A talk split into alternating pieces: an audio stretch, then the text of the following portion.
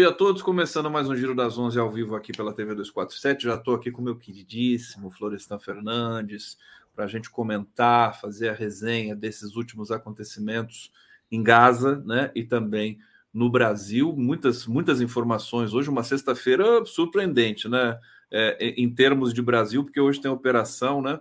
É, tem uma, uma divulgação, pelo menos ali, é, da, da, das autoridades em Brasília é, numa questão é, que é da polícia, desculpa, que é, é referente da ABIN, né? Espionagem é. ilegal da ABIN ocorreu sob direção de ramagem, homem de confiança de Bolsonaro, e a PF, sim, a Polícia Federal investiga a quadrilha da ABIN que espionava jornalistas e adversários de Bolsonaro. Nós temos ainda muitas outras informações, atualizações sobre o conflito em Gaza. É, eu quero saudar todos que estão chegando aqui para acompanhar o Giro das Onze. Sejam bem-vindos, nossos parceiros, nossos colaboradores. Aqui é muito mais do que é, Florestan sabe, né? O público aqui é muito mais do que um público que assiste, né? É um público que colabora com a nossa, com a nossa, com o nosso trabalho aqui. Eles trazem informações, sugestões, e tudo mais. Então, muito mais do que bem-vindos. Vocês são parte de tudo isso. Eu quero Dizer que estamos ao vivo também pela TVT de São Paulo, pela Rádio Brasil Atual e pela TV Quirimurê, na Grande Salvador, Bahia. Meu querido Florestan Fernandes, eu passo para você fazer uma saudação inicial. Eu sei que é difícil, né? Porque uhum. cada dia a gente fica mais é, decepcionado com a humanidade, né? De ver. Ontem o Biden fez um pronunciamento absolutamente pró-guerra, pró-massacre, pró-morte, e foi uma coisa assim difícil de assistir também faz parte aí desse estratagema todo que a gente assiste nesse momento. Torestan Fernandes. É, mas ainda bem, né? Bom dia, Conde, bom dia a todos. Ainda bem que nós temos um, um presidente que é humanista, né? Que atualmente está meio que sozinho ali ao lado do Papa, né? São dois humanistas preocupados com a paz, preocupados com um, um mundo multipolar, onde uh, haja respeito, haja integração, haja uma ação uh, de combate à pobreza, à miséria, à exclusão social.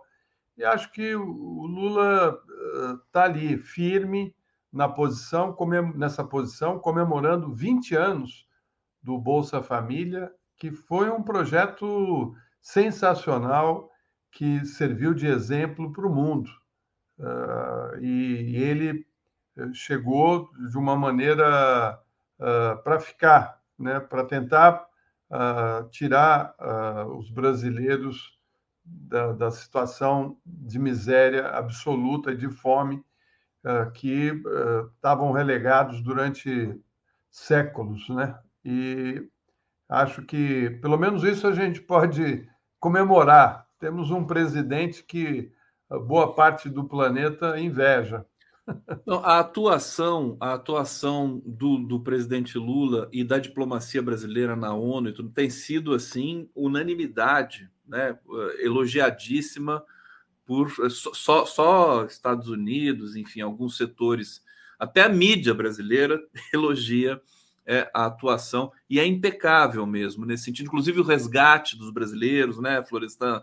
Lá de Israel, mais de mil resgatados, 1.145, se não me engano, e a, e a dor nossa de assistir também os 26, 28 brasileiros de Gaza sem poder, né, o avião brasileiro esperando lá no Cairo e eles ali não continuam sem sair do território de Gaza. Agora, é, é interessante começar pela, pela abordagem brasileira, é, a resolução da ONU. Eu estou com uma notícia aqui de que é, vai ser convocada uma reunião de emergência é, para rediscutir é, o veto dos Estados Unidos para aquela resolução. Enfim, os bastidores do mundo todo diplomático trabalhando também nesse sentido. É, importante imaginar que o Lula está se recuperando de uma cirurgia. É, daqui a pouco, quando ele sair do Alvorada, eu acho que a atuação vai ficar mais forte ainda, né, Floresta? É, eu acho que uh, o Lula não parou de trabalhar, mesmo uh, depois da, da cirurgia, né, dias, alguns dias depois, ele já estava se reunindo. Ele não para, né? Ele é um, um homem muito ativo e um, um ser humano diferenciado, né?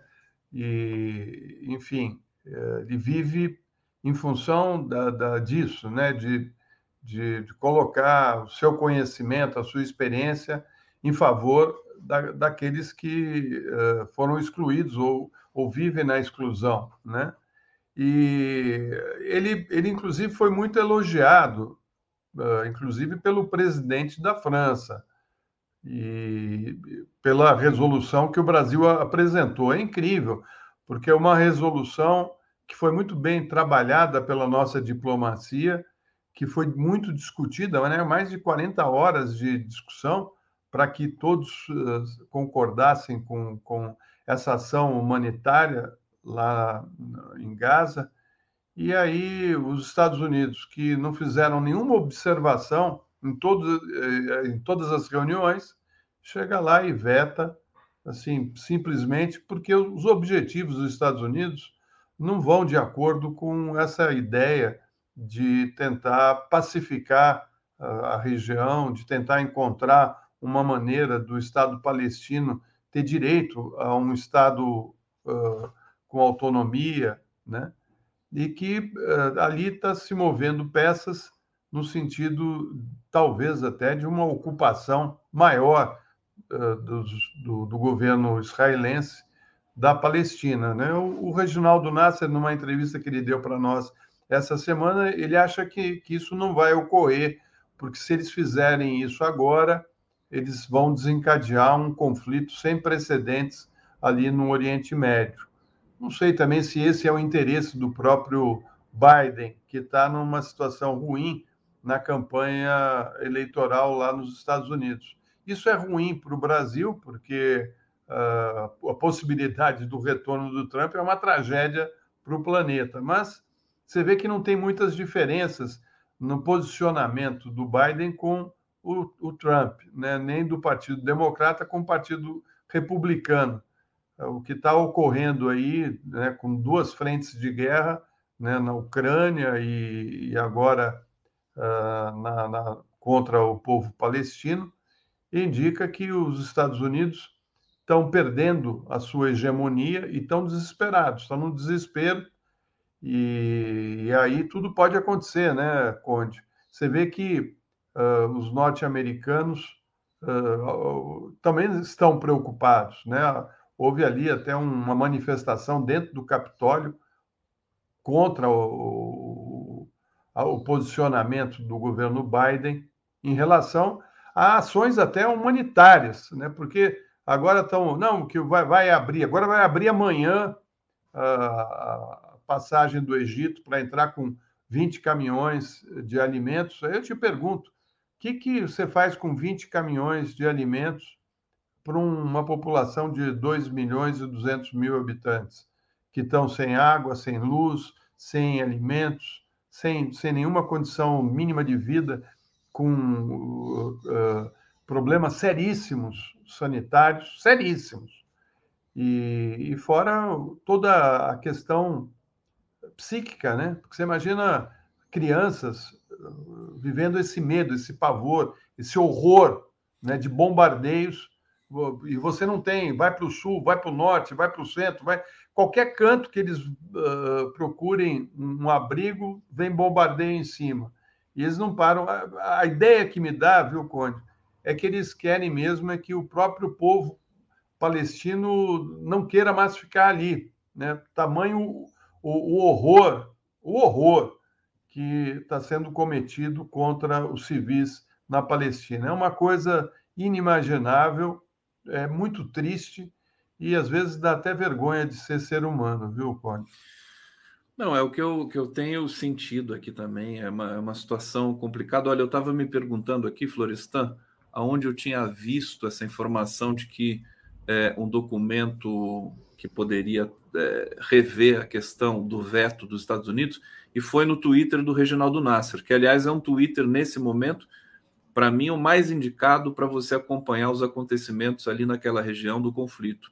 Ele diz o seguinte: autoridades disseram em off que diplomatas estão preparando documento que critica a política do, do Departamento de Estado dos Estados Unidos, que tem é, E o Departamento do, do, de Estado dos Estados Unidos tem encorajado funcionários com as frases cessar fogo, fim da violência, derramamento de sangue, restauração da calma. Um alto funcionário pediu demissão essa semana. É, isso aqui, na verdade, está relacionado é, com as indicações ali dos Estados Unidos para não usar certos termos em documentos, né? E que, e que irritou, fazendo com que um funcionário pedisse demissão. O Nasser ainda diz o seguinte: os Estados Unidos vão, do, vão dar 40 bilhões em armas para Israel atacar Gaza e matar palestinos. Foi o pedido do Biden ontem para o Congresso, né? Afinal de contas, não é fácil matar 2 milhões de bárbaros, ele diz aqui ironicamente.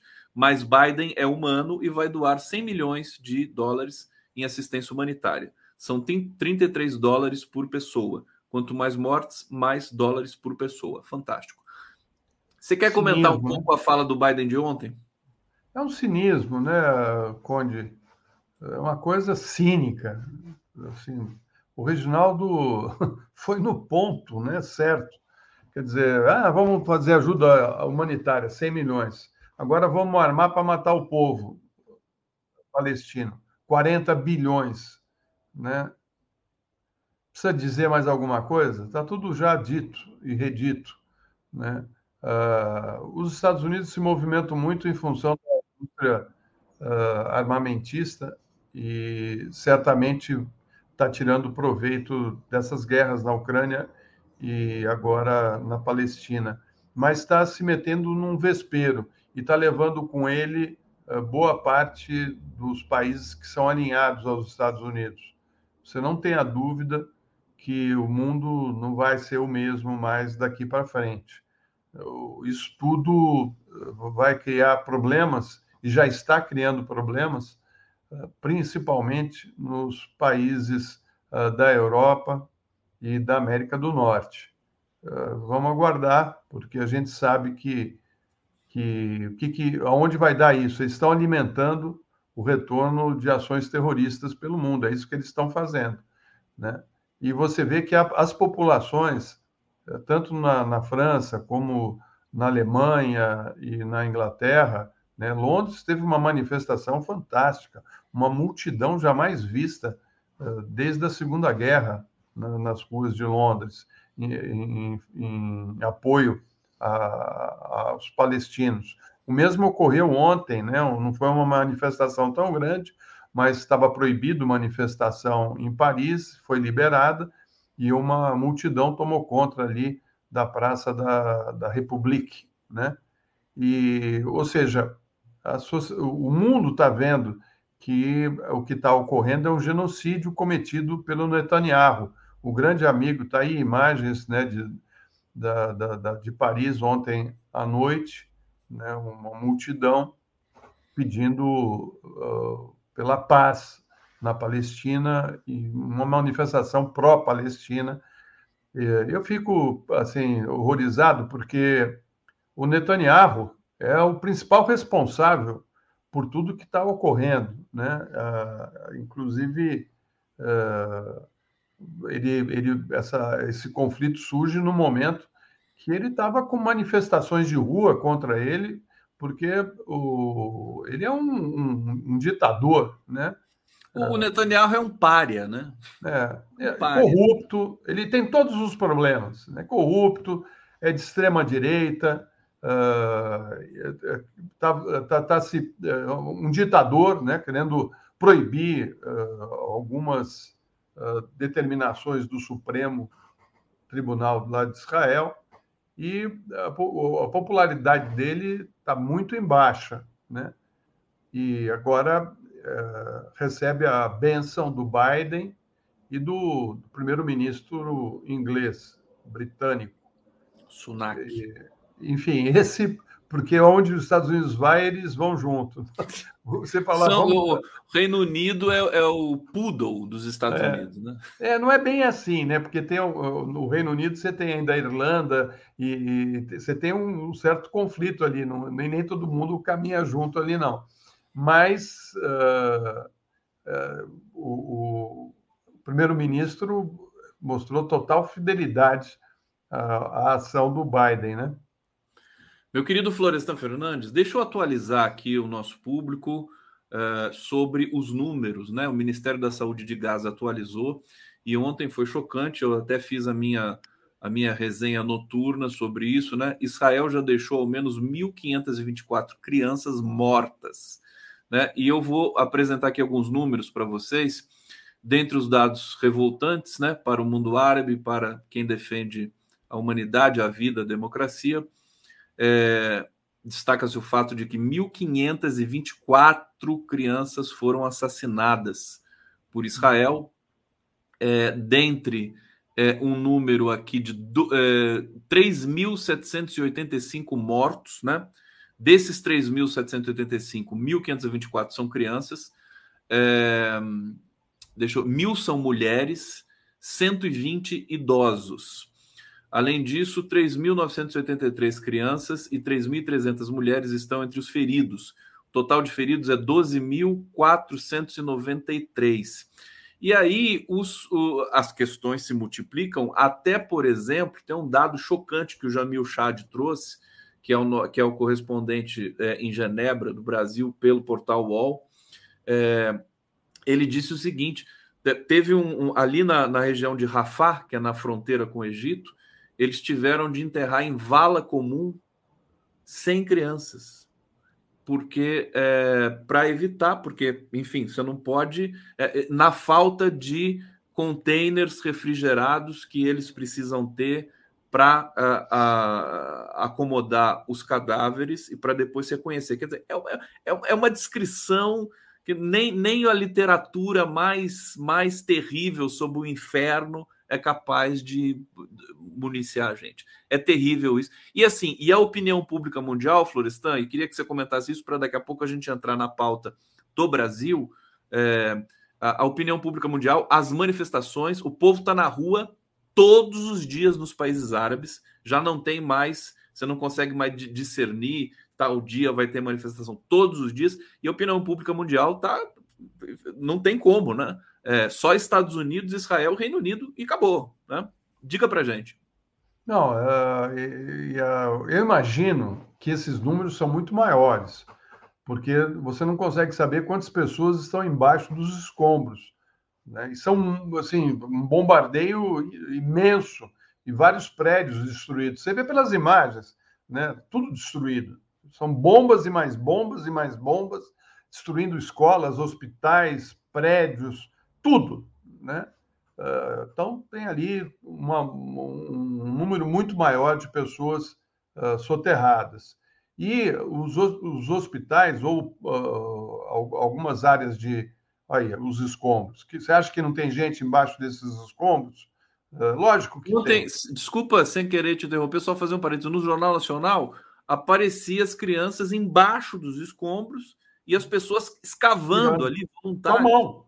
Com a mão, cavando com a mão para tirar as crianças que estavam ali, soterradas. Então, a, a, questão é: esse número é muito maior. Segundo, uh, as pessoas estão passando dificuldades seríssimas para sobreviver. Inclusive, não tem água. Então, tem gente tomando água salgada, Conte. E aí você vê que os médicos também não têm mais condições de trabalho. Estão fazendo algumas cirurgias com luz do celular tem pessoas do lado segurando o celular com, com a lanterna acesa ali para ajudar o médico a, a fazer uh, o trabalho dele. Não tem mais uh, uh, produtos de higiene para fazer a cirurgia, estão usando vinagre. Imagina, vinagre. Não tem anestesia. Né? Estão operando sem anestesia. Ou seja, é, é uma crueldade, mas uma crueldade e um cinismo é um cinismo desse governo uh, do Netanyahu, um cinismo do Biden, que é um tipo realmente. Eu nunca gostei desse sujeito. Ele foi um dos grandes articuladores do golpe contra, contra Dilma Rousseff. Né? Essa história uh, já foi contada várias vezes. Né? Imagino que para a própria Dilma não deve ser agradável topar com esse sujeito. Floresta Fernandes está aqui, então aqui. Eu vou deixar as imagens um pouco mais aqui. Eu sei que as pessoas não gostam de ver isso, mas nós precisamos ver, né?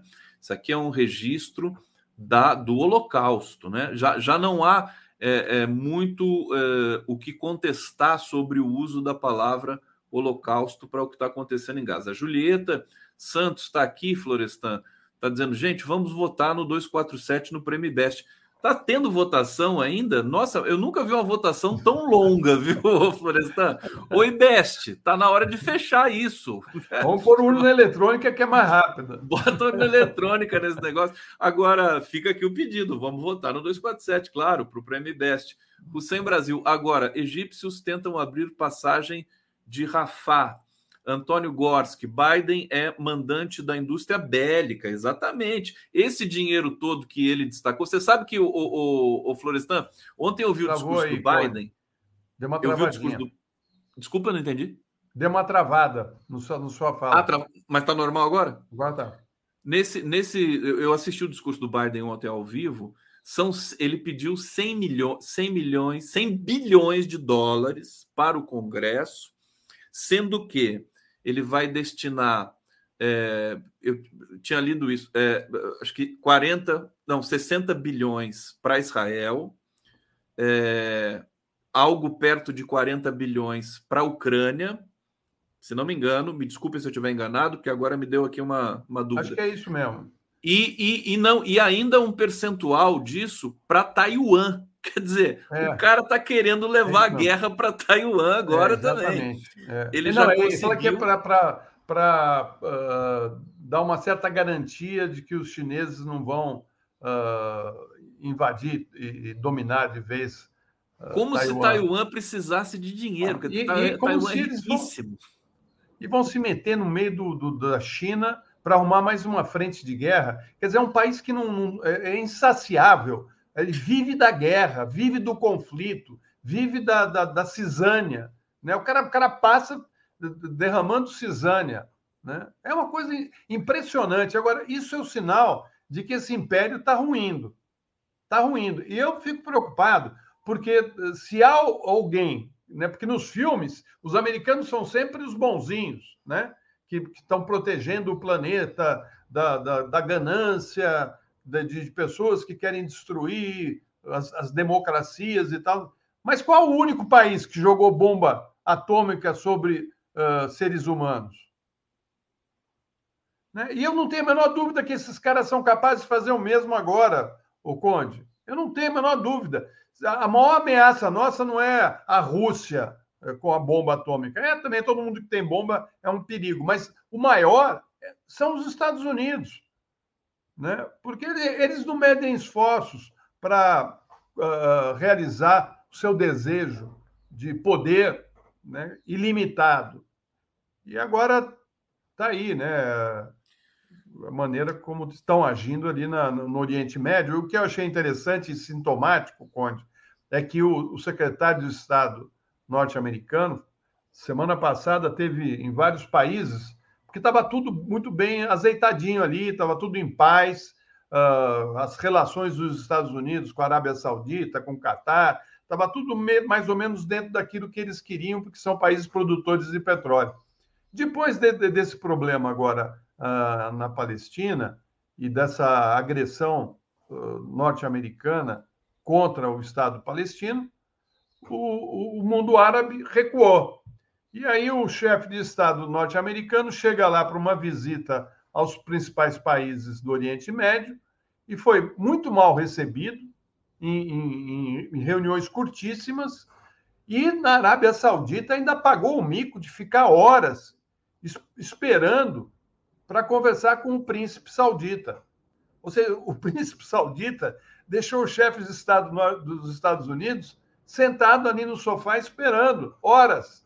Depois ele vai para Israel no domingo passado e se reúne com Netanyahu numa reunião que durou nove horas. Aí o, o Reginaldo disse para mim, assim, uma reunião de nove horas significa que eles não sabem direito o que fazer. É muito problema, né? Porque se eles entrassem uh, por terra na, na, na, na, faixa de Gaza, eles vão estar uh, trazendo para a guerra o Hezbollah, uh, outros uh, da região. E o Hezbollah é, é uma, tem um exército poderoso, não é brincadeira.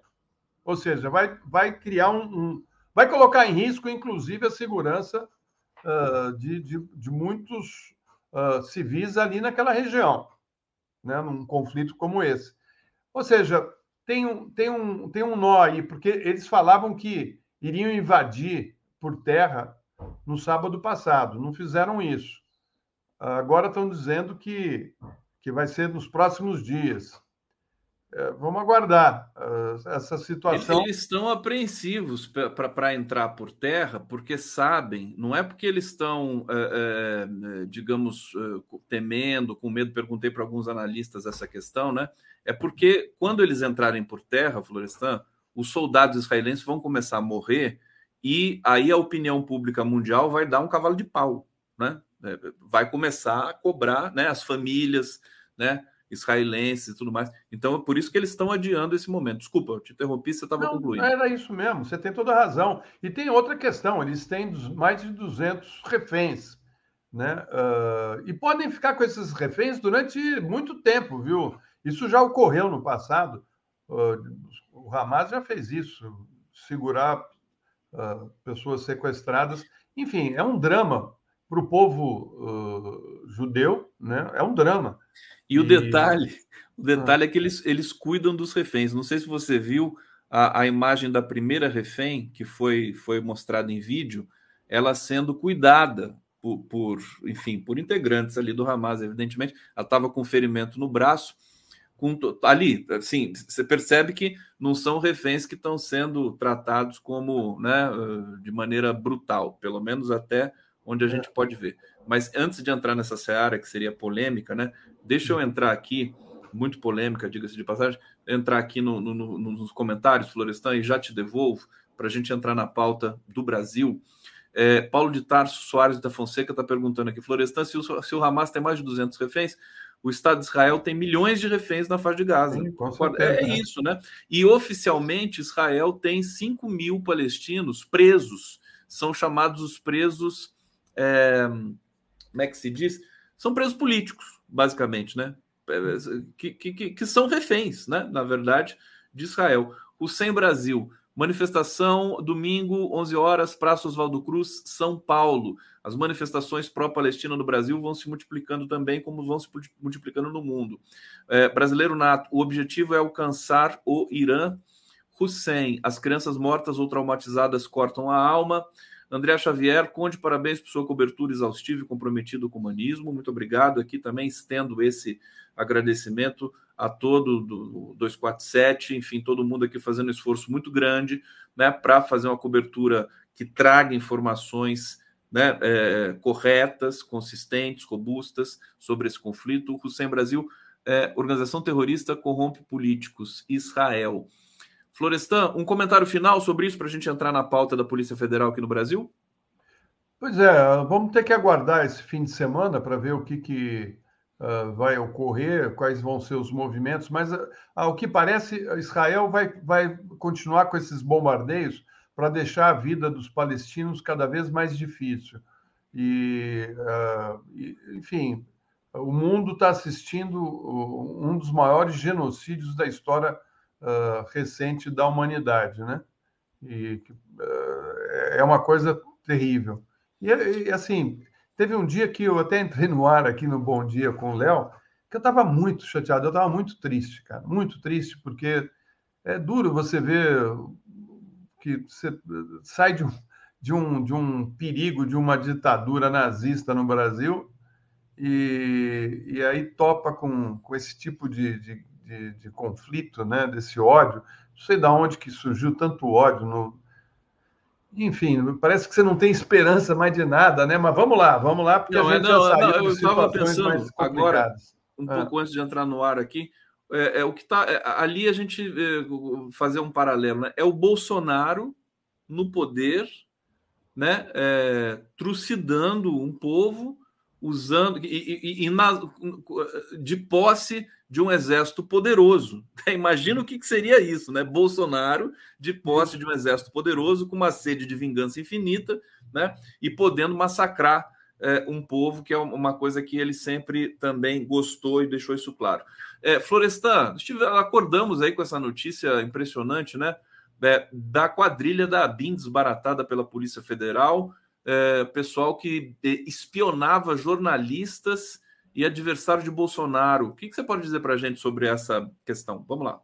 Então, a, a Polícia Federal uh, colocou essa, essa ação nas ruas hoje por conta de, de, do envolvimento de pessoas da ABIN, do governo Bolsonaro, portanto, na época do Alexandre Ramagen, né? Ramazen, que uh, usava um equipamento que foi comprado durante o governo do Temer, que era para rastrear a localização das pessoas através do seu celular. Uh, é um equipamento que permite você fazer um, um rastreamento geográfico uh, da, da, da, das pessoas que você está investigando. Isso seria para fazer uma ação da polícia no combate ao crime organizado, né? E o, o governo Bolsonaro usou esse equipamento para ficar uh, vigiando o, a movimentação dos seus adversários políticos e dos jornalistas. Isso é gravíssimo.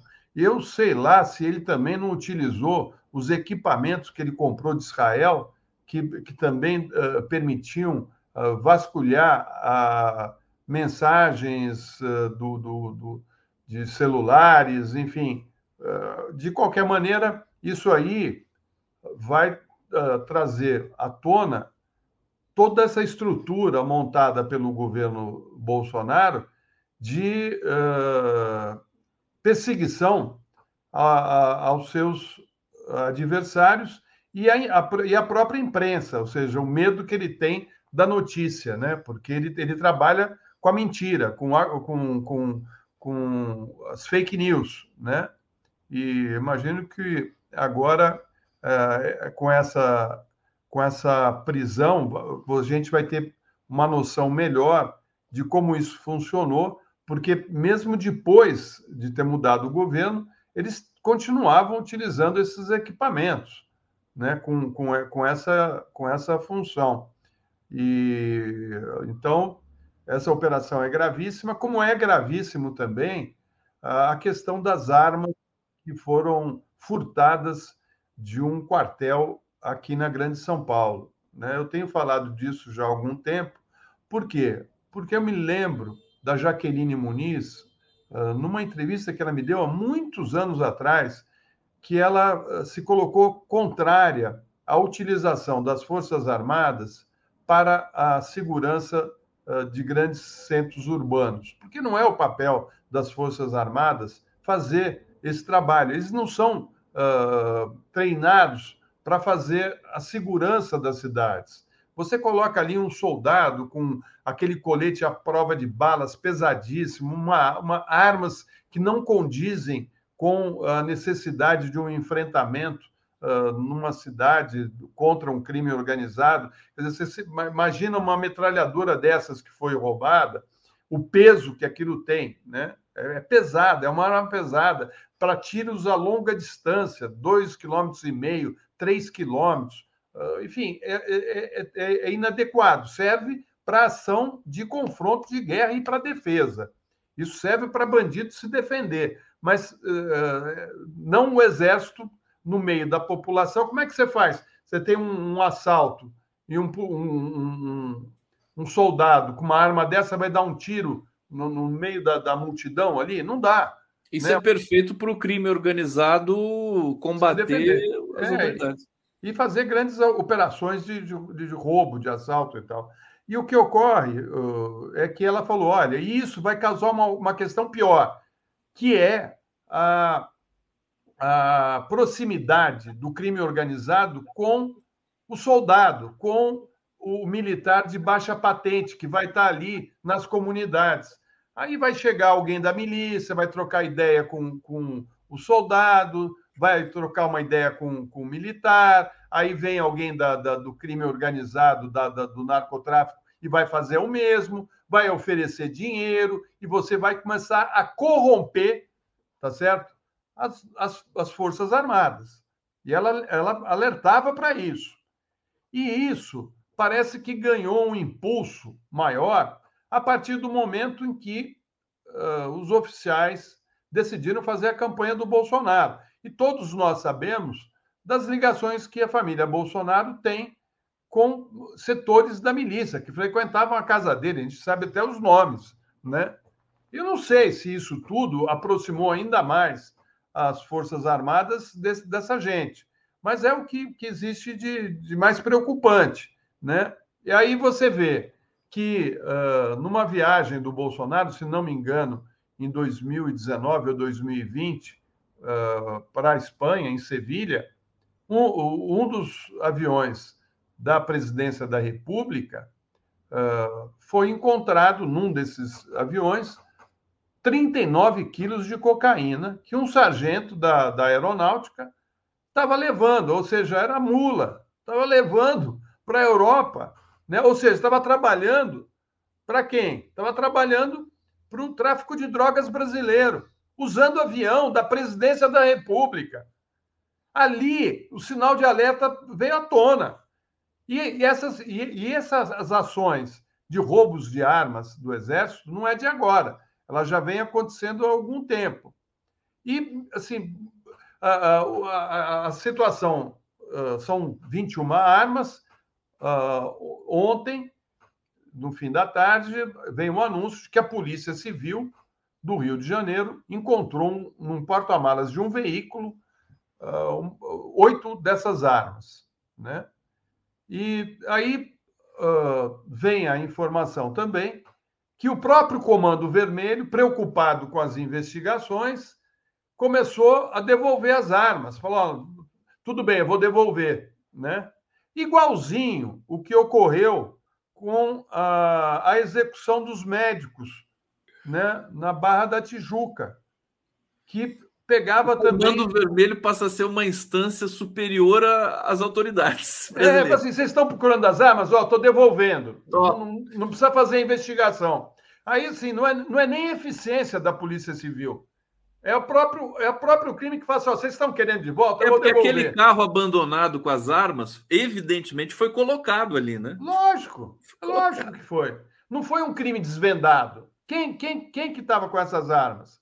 Quem comprou essas armas? Quanto pagou por essas armas? Quem está envolvido nessa venda? E não é a primeira. Não é a primeira, já ocorreram outras em 2019, 2020. Há registros de desvio de armas. Então, eu acho que esse é um problema seríssimo para ser resolvido nas Forças Armadas. Mas, junto com esse problema, nós temos outro, que é a questão uh, uh, da, da, cultura do, do, das nossas Forças Armadas, uma cultura que, que traz a, a, ideologia de extrema-direita.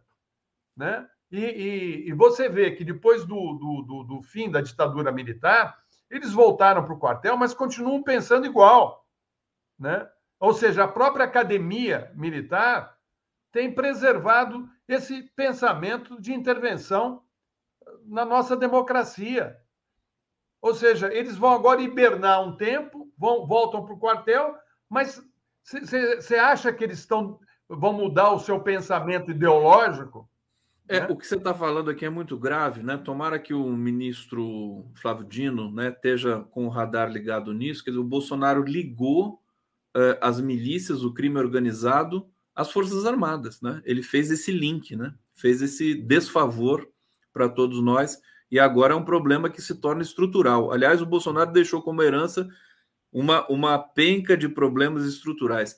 Floresta Fernandes, acabou nosso tempo aqui, meu querido. Rapaz, foi muito rápido, hein? É, eu, só queria, eu só queria terminar Diga. dizendo o seguinte: for, as Forças Armadas são importantíssimas para o país, tem que garantir a segurança da, da, da, das fronteiras, né? E, e, tem uma e tem um tem um grupo, principalmente da Ativa, que impediu, né? Que se posicionou contra a, a, a aventura do golpe do Bolsonaro, né? Mas uh, ali nós tem que, acho que as Forças Armadas vão ter que passar por um, uma reforma profunda e uma redefinição dos papéis de cada um. Né? E não é só a questão de despolitizar as Forças Armadas. É maior que isso. Né? Eles vão ter que ter, uh, talvez, uma modificação na, na academia militar para que a gente não fique no futuro vivendo os mesmos dramas que a gente tem vivido nos últimos 100 anos a gente percebe uma fragilidade, né? Parece paradoxal, mas é uma fragilidade das forças de resistir ao assédio do crime organizado, né? É. Uma fragilidade. É isso mesmo. Florestan, fantástico. Bom fim de semana para todos, viu? Obrigado. Bom também. fim de semana para você também, meu querido. Bom trabalho, bom descanso. Trabalho e descanso também é uma é. coisa que nos é comum. É, é e vamos mesmo. fazer a transição aqui no giro. Beijo. Valeu. Tchau, beijo.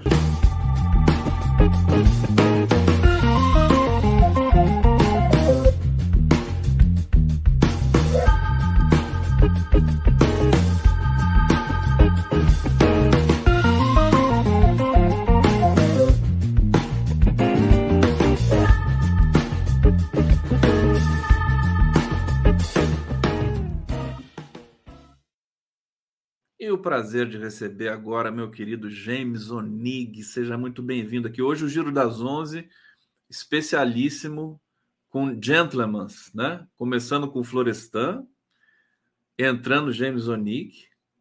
E daqui a pouco nós teremos Paulo Bus também, da Fiocruz, falando aí. A gente vai falar muito da questão de saúde, dos hospitais bombardeados lá em Gaza.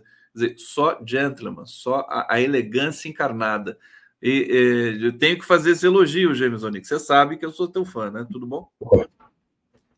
Nossa, eu que sou seu fã, Conde. Esse trabalho que você faz é um trabalho importantíssimo.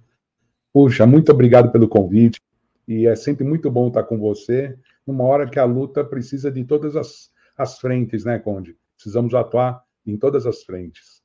Todas as frentes. A última vez que o James esteve aqui, foi uma aula fantástica que ele deu sobre essa questão geopolítica né, da, da, ali de Gaza, de Israel e tudo mais. E hoje a gente vai para mais uma jornada desse trabalho fantástico do James Onick, que, para quem não conhece, geógrafo, ele é geógrafo, professor de geopolítica do Laboratório de Pesquisas em Relações Internacionais da FACAMP, pesquisador do programa de estudos pós-graduados em Economia Política da PUC de São Paulo. Tá correto aqui, ô, meu querido James? Vamos, o Gêmeos Exato. de branco, tudo elegante. Tá, Hoje, tá pela correto, paz, né, gente? É, muito, muito bom. Pela paz, né? Você está pela paz. Pela paz, aqui. Conde. Eu acho que foi bem isso que abri a gaveta, abri a gaveta e peguei o branco meio que pensando nisso. James, começar pela fala do Biden. Eu queria que você comentasse um pouco ontem, que foi uma fala assim de um cinismo atroz, né? Porque é, e brutal, porque acaba é, desencadeando mais um ciclo de violência, porque ele está pedindo dinheiro para mais violência. Essa situação dos Estados Unidos, é, a gente está vendo resistências internas lá nos Estados Unidos, muita muitas manifestações pró-Palestina dentro do território estadunidense. É, a coisa ali vai. É, é, é, ela tem consequências muito fortes ali é, dentro do, do, do, território estadunidense. Né? Queria te ouvir um pouquinho sobre isso. James Onig. É, Conde, é, estamos mais uma vez assistindo à atuação do governo dos Estados Unidos é, praticamente pontuando quais são seus inimigos. A, o pedido de dinheiro de Biden ontem realmente não é só o pedido de dinheiro é um grito uh, de desespero dos decadentes capitalistas estadunidenses de que eles precisam lutar contra a Rússia, ao pedir dinheiro para a Ucrânia, contra a China, ao pedir dinheiro para Taiwan, e contra o sul global representado pela luta do povo palestino. Então, eu acho que ficou muito claro, a partir do momento que ele faz esse discurso, novo que eles acham civilizatória e que pode ter consequências desastrosas e absurdas em escala mundial. Então, além do pedido de dinheiro já ser uma coisa muito estranha, Conde, além do pedido de dinheiro já ser altamente questionável, ele uh, personaliza efetivamente Rússia, China, Sul Global especialmente a luta dos palestinos nesse momento. Então, é um momento muito triste mesmo, como o Florestan estava falando. Olha, mais uma vez, eu vou até colocar uma imagem aqui, dessa vez nem tanto para ilustrar as questões, como a gente já viu várias vezes essas imagens, mas porque o sinal do, do James O'Nick está um pouquinho. Né, a internet deu, deu aqui duas soluçadas, e se eu reduzir a tela do nosso convidado, é, isso se normaliza. Então, isso aqui é uma malandragem que eu estou fazendo aqui uhum. para a gente poder avançar sem maiores problemas. É, James O'Neill, é, é, a, gente, a, a, gente percebe que o Brasil está tendo uma atuação muito forte, é, sobretudo essa atuação no Conselho de Segurança, está presidindo o Conselho de Segurança. Talvez é essa história, né? O Brasil caiu no colo dele a presidência do, de segurança, a presidência do Conselho de Segurança da ONU, no momento talvez um dos mais dramáticos da história recente, né? É, e, e, o Brasil demonstra muita habilidade e uma maneira diferente de conduzir os processos, né? Os países europeus e os Estados Unidos, na minha visão, queria que você, inclusive, pudesse rebater ou asseverar aqui, é, eles são, existe um acovardamento, né? Uhum. institucionalizado, hiperinstitucionalizado, e o Brasil ele vai, ele, ele tende a rasgar algumas questões com toda elegância também, porque ele negocia país a país, e foi uma negociação muito intensa que a gente viu ali os bastidores dessa resolução que não foi aprovada, mas que, mesmo não aprovada, ela está repercutindo. Fala um pouquinho dessa atuação do Brasil para a gente. A atuação da diplomacia brasileira, Conde, é irrepreensível neste momento.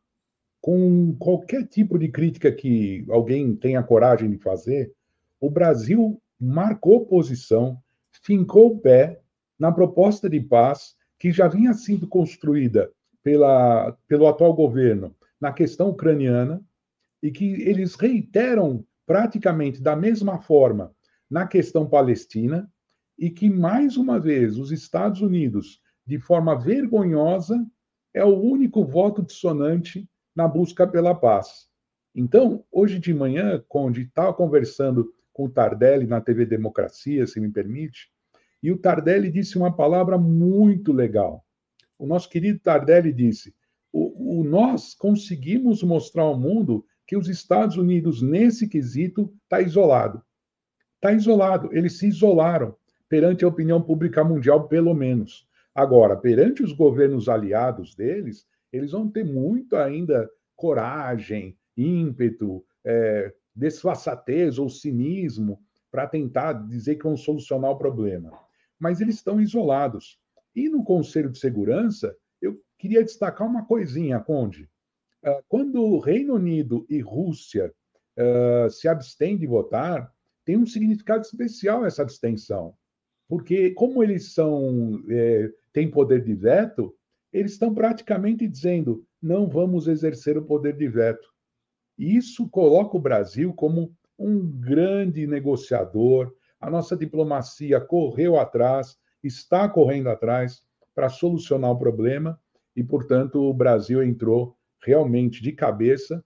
E insisto sempre para aqueles que querem diminuir a nossa posição geopolítica, Conde, que é inadmissível. É, eu fico muito pé da vida quando eu vejo é, deputados, senadores dizendo que o Brasil não deve entrar nesse campo, porque é, depende o futuro do Brasil, depende de como o mundo andar. Para nós construirmos uma, uma pátria justa, nós precisamos que o mundo esteja em, em uma construção justa. Né? Para construir essa pátria justa, o mundo precisa estar em paz. E o Brasil tem que participar dessas reuniões.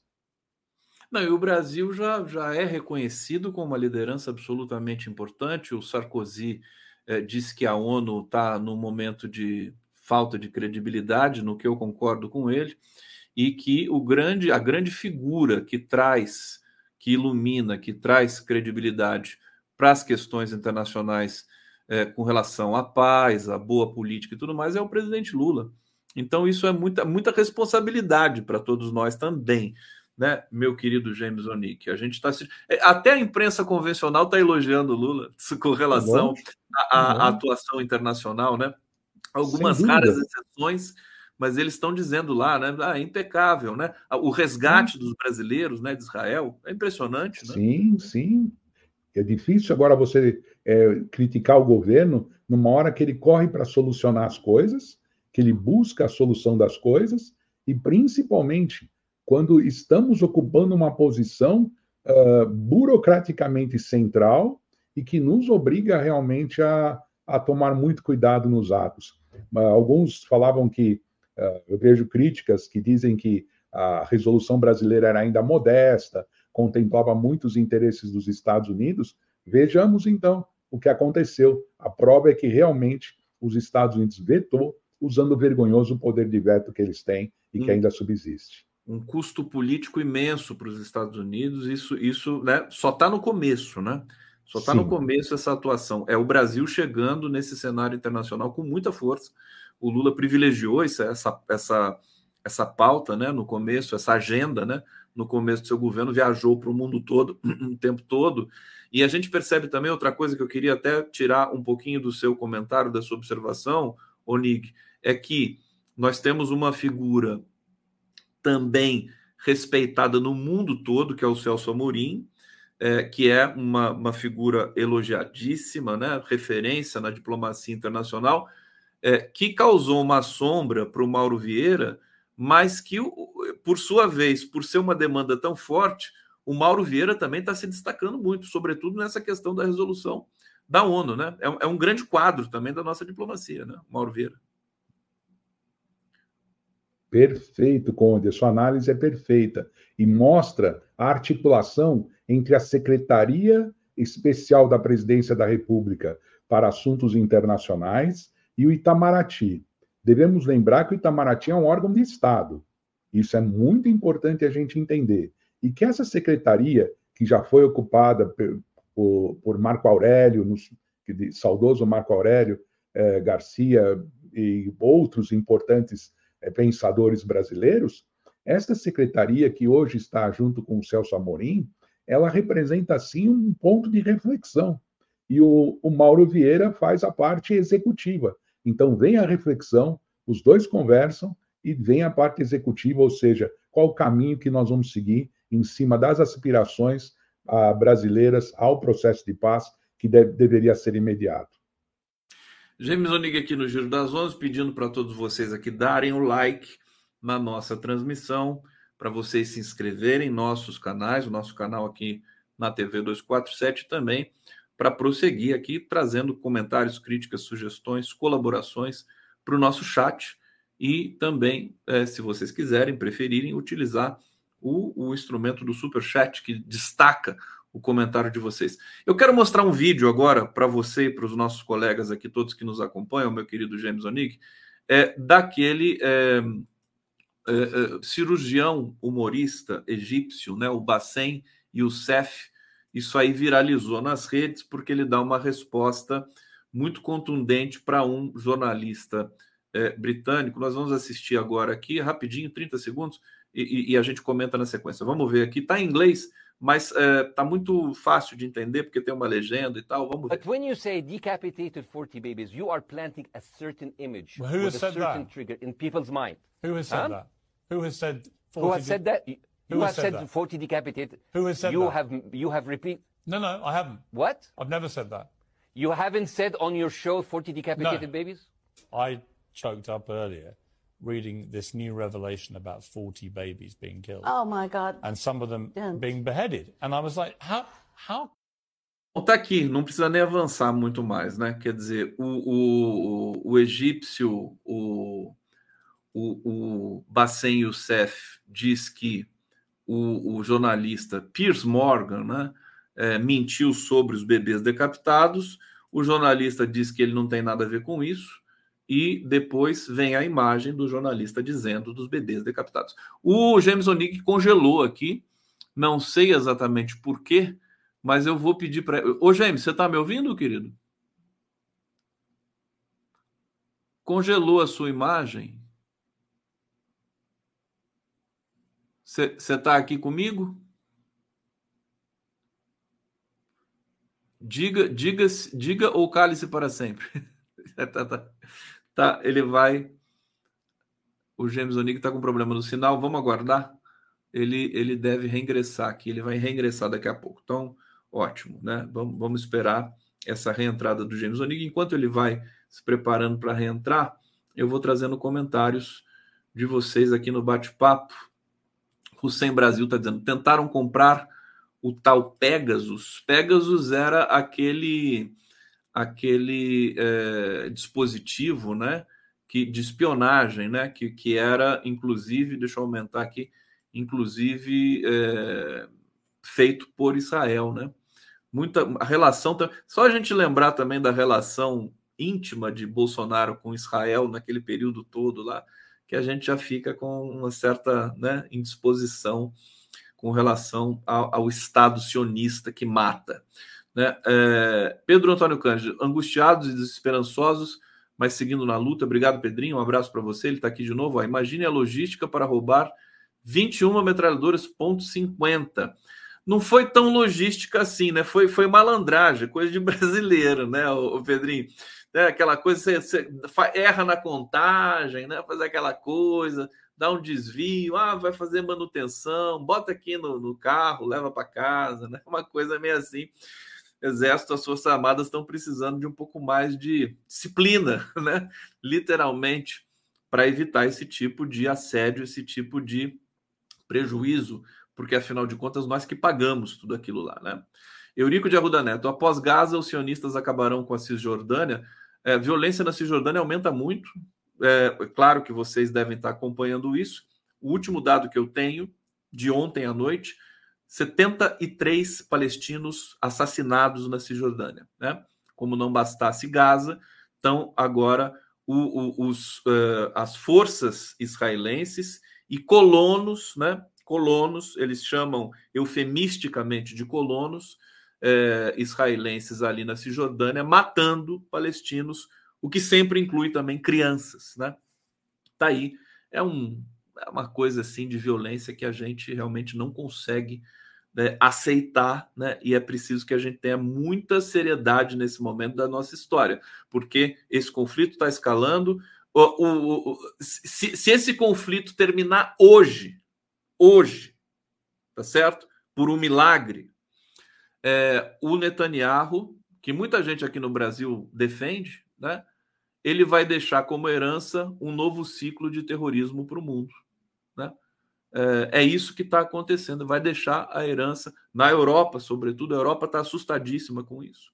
Né? Por isso que eles já estão fazendo uma certa inflexão né, na, na, no sentido de deixarem essa submissão vergonhosa aos interesses estadunidenses. Júlio César Beraldi está dizendo aqui: 2009 teve roubo de armas no batalhão de Caçapava. Teve mesmo. Aqui né, fui eu que peguei. Tô brincando. Caçapava é a minha cidade, né? Eu me lembro muito bem disso. E essas armas, acho que encontraram parte delas e depois não encontraram mais. Foi uma lambança sem fim, viu, Beraldi? Essa história do roubo aqui de, de armas em Caçapava. Bom, James Onick é, demorando para reentrar e eu vou seguir aqui com vocês. Vocês são agora meus convidados aqui, tá bom? Vamos combinar assim? Vou entrevistar o público hoje aqui na nossa é, no, no, nosso Giro das Onze. Comentem aqui, por favor, porque daqui a pouco eu vou voltar para os comentários. E, ó, o James está voltando, vamos ver. Ô, James Onick. Ô, Conde, mil desculpas, Conde. E aí, tá, mas agora tá bom? Agora Vamos tá lá? bom, agora tá bom. Vamos, Vamos lá. lá. Eu estava lendo comentários aqui. Eu, bom, vou passar para você, porque não, não, deu tempo de você falar sobre essa entrevista que Sim. desmascarou né, esse jornalista britânico que mentiu descaradamente, inclusive uma Sim. mentira que foi replicada por jornalistas brasileiros aqui. Comenta um pouquinho para a gente esse, esse, esse fato. A guerra de informações precisa de militantes como esse, esse médico. Ela é fundamental para desmascarar uma série de coisas que estão acontecendo. E eu queria mostrar um pouco dessa minha reflexão, da fala desse médico, tentar trazer para você, Conde, para quem está nos escutando, uma reflexão que eu tenho estudado nos últimos dias, acompanhado muito de perto, que é a seguinte: O que está acontecendo hoje naquela região é um genocídio. Marcadamente um genocídio. O genocídio se configura por deportação de população. Uma das características é deportação de população. Então, quando eles estão pedindo ou ordenando, ordenando que a população saia do norte de Gaza e vá para o sul de Gaza, que eles vão arrasar com o norte, está em jogo uma tática, e aqui me permita explicitar da melhor forma possível, está em jogo uma tática de pressionar a fronteira sul de Gaza com uma tragédia humanitária a ponto de não terem condições de sustentar a situação, pressionar o Egito a abrir a fronteira para que a população saia de Gaza. Está em jogo hoje, Conde, um processo claro, na minha modesta opinião, de tentativa de esvaziamento de Gaza para a ocupação do território e a solução final que Israel quer para aquela região se concretize. O fim da causa palestina sem os palestinos em Gaza.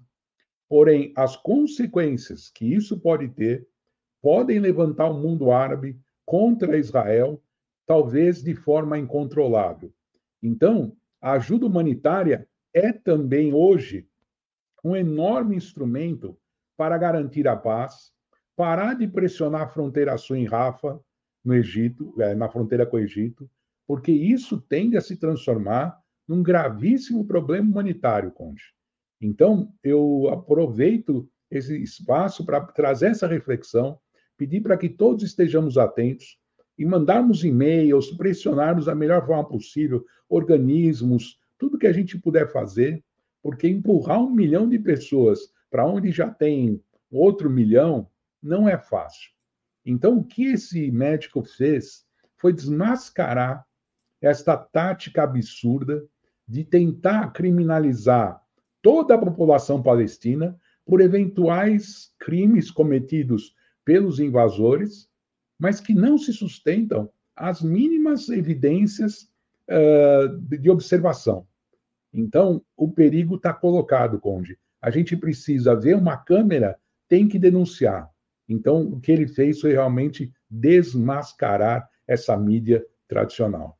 Antológica essa performance desse é, cirurgião, humorista egípcio, ali na TV britânica. A Eliane Flor está dizendo aqui: 352 mortos nas últimas 24 horas na Palestina. Assassinados, né? A gente fala mortos, parece eufemismo também. É. É, mas obrigado, obrigado, Eliane. Todos nós falamos isso. Não, não se trata de um, uhum. de um escorregão, mas apenas estou chamando a atenção aqui para a nossa para nossa grade de interpretação. Olha, a propósito do que você está falando, meu caríssimo James Onick, é, olha essa notícia aqui: bombardeios no sul de Gaza fazem palestinos voltarem para o norte. Quer dizer, Israel manda eles saírem do norte, porque vai ter entrada por terra, não sei o quê. É, é como se Israel enganasse, quer dizer, isso é, é mais que um é. crime de guerra. E agora eles estão voltando para o norte, porque Israel está bombardeando o sul. E aí? Bonito. É incrível, é incrível. É, a, também pode estar em jogo, Conde, uma, uma divisão da, da faixa de Gaza. Eles abriram um corredor para eles, evitarem que o norte e o sul tenham relação, e assim estabelecer movimentos de controle de entrada e saída da população para poder pegar quem é do Hamas ou é, prender as pessoas do Hamas num determinado momento. Agora vocês têm que sair daqui e atravessar um cordão é, policial militar que nós temos. Ali eles vão tentar identificar quem eles acham que é do Hamas ou quem é, é perigoso para eles. Então, esse movimento é um movimento típico de genocídio, típico de é, tentativa de é, guetificação de população, criar guetos para que essa população não tenha alternativas. James Onigui, fazer um, só fazer um parêntese aqui, porque eu recebi a Bartini, a Vartini, Vartine, a Vartine, a Vartine, e é, que veio falar sobre a, a, a, a tensão, o conflito também Sim. na Armênia, Azerbaijão, é, e o James Onik é, é, descendente de armênios, né, James? Sim, sou, sou como. Foi, nós falamos, inclusive, de você aqui e, uhum. e, e, e ela chamou muito atenção para o que transcorre também neste momento, né? Foram 100 mil armênios que foram Isso. obrigados a sair ali de Nagorno-Karabakh, né? Exato. Essa, essa espécie de enclave ali no, no território, é, enfim, entre Azerbaijão e Armênia. Eu queria que uhum. você comentasse um pouquinho, depois a gente volta a falar ali da, da de Gaza. Como é que está a situação hoje ali? Você tem acompanhado? Ah, Acho que é evidente que tenho. sim, porque você tem né, interesse direto ali. Tenho, tenho sim, Conde. O, o, o problema ali, ele escalou muito rapidamente, em poucos meses, porque havia um corredor de passagem humanitária. Veja só a ideia do corredor, né, Conde? Como ela é importante. Esse corredor de passagem humanitária foi fechado pelo Azerbaijão. O Azerbaijão fechou e a região de Nagorno-Karabakh ficou sem comida e é, remédios durante seis meses, vindos de fora. Tinham que trabalhar com suprimentos deles. Depois de seis meses esgotados, o Azerbaijão começa um ataque violento, exatamente aí, Conde, um ataque violento contra Nagorno-Karabakh. Fecha o corredor e a partir daí, Conde, não teve o que fazer. A população teve que fugir para o território armênio, da República da Armênia, e abandonar suas terras ancestrais. Agora o Azerbaijão está em pleno domínio daquelas terras e os armênios perderam seu espaço. Azerbaijão fazendo o papel de Israel ali, né? E, e aliás, e... É? é? Aliás, Uma é um coisa... grande aliado de Israel. É um aliado de Israel. Olha, a gente vai prosseguir aqui. Inclusive, falei também com a Kenarik Bojikian, que também Sim. indicou você para falar sobre a Armênia. É, e, e, nós vamos continuar debatendo também esse tema, não vamos deixar é, passar, não. Né? O, o, genocídio bom. do povo armênio, que inclusive foi reconhecido pelos Estados Unidos, né? Curiosamente. Pelo, pelo Biden. Aí é tá. curiosamente, tá. pelo Biden.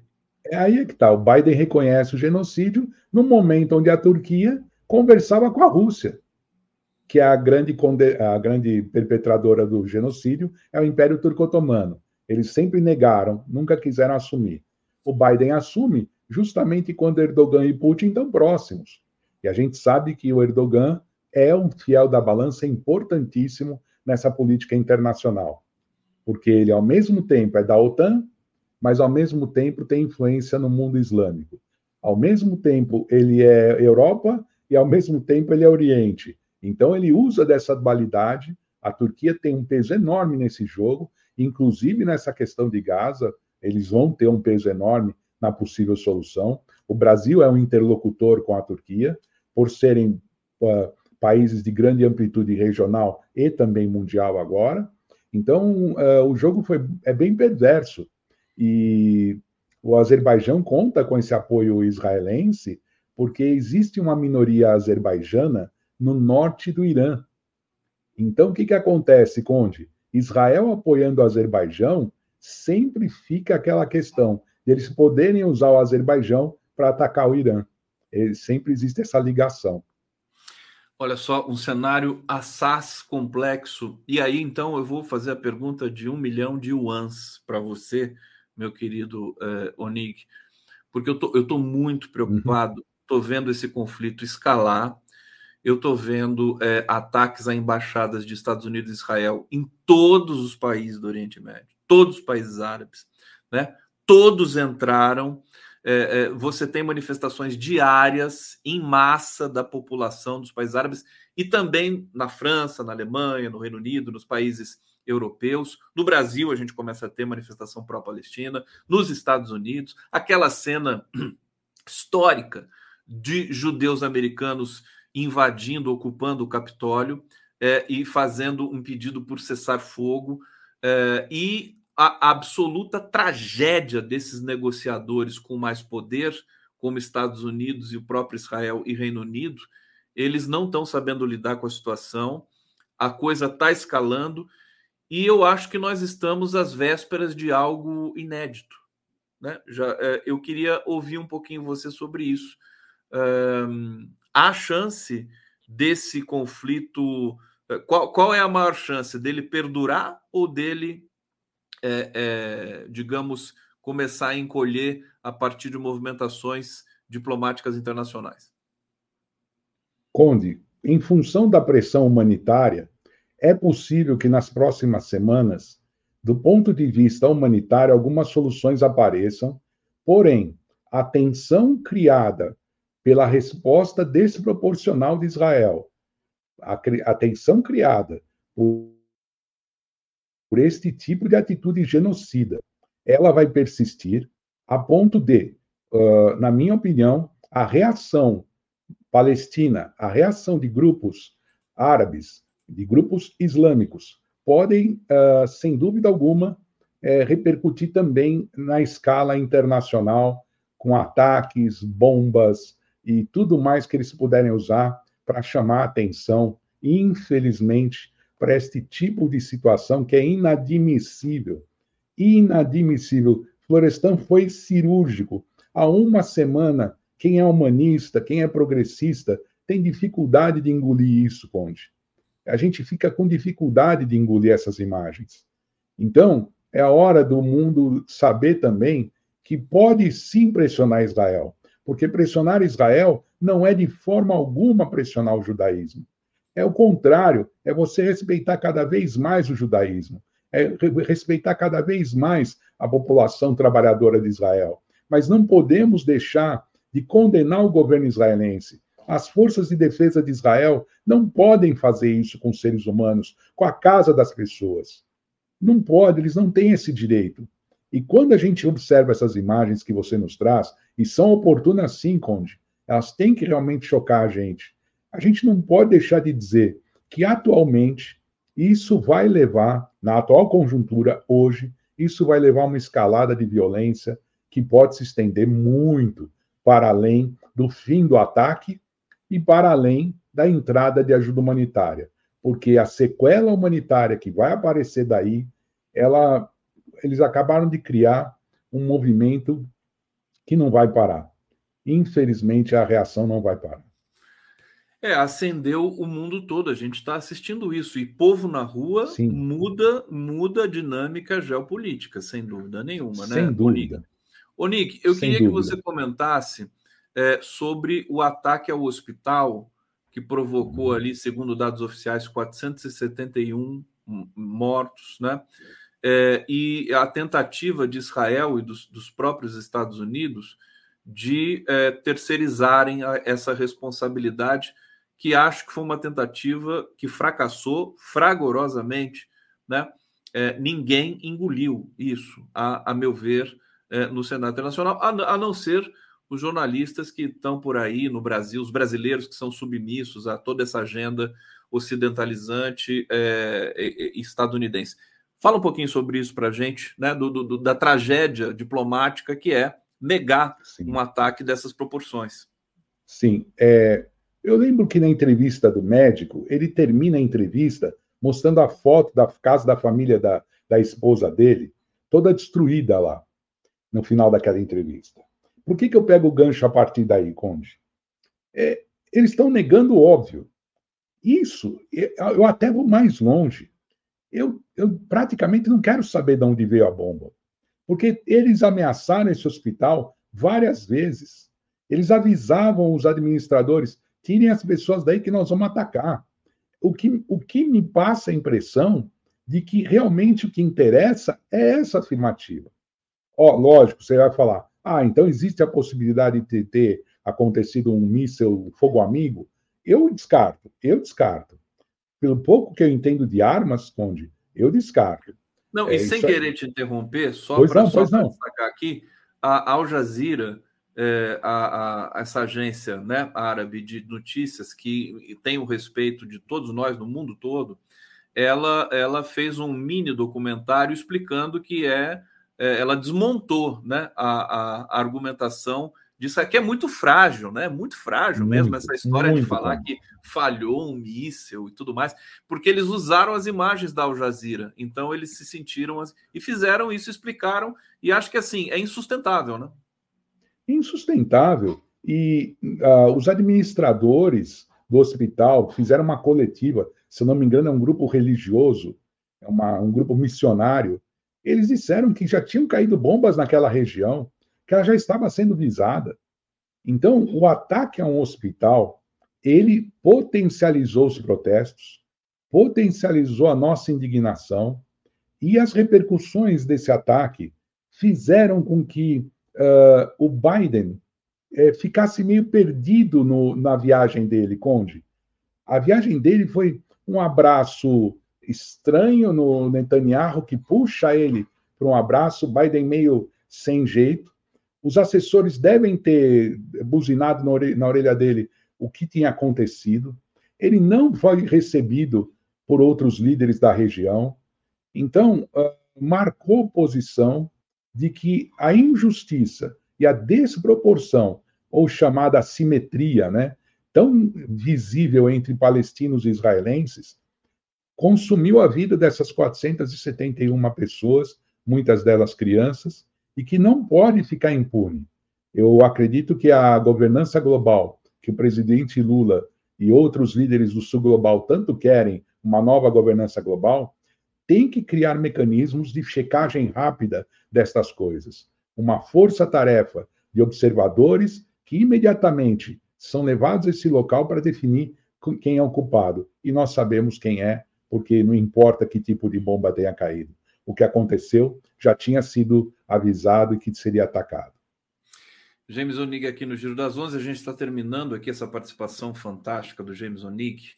É, Gabriel Santa Rosa está aqui colaborando conosco, muito obrigado. Pedro Antônio Cândido, familiares de Hassan Rabi, é, do grupo Brasileiros que tentam voltar para o Brasil, de brasileiros que tentam voltar para o Brasil, foram assassinados hoje em Gaza. Seu primo com esposa, filhos e netos do casal. Netos do casal.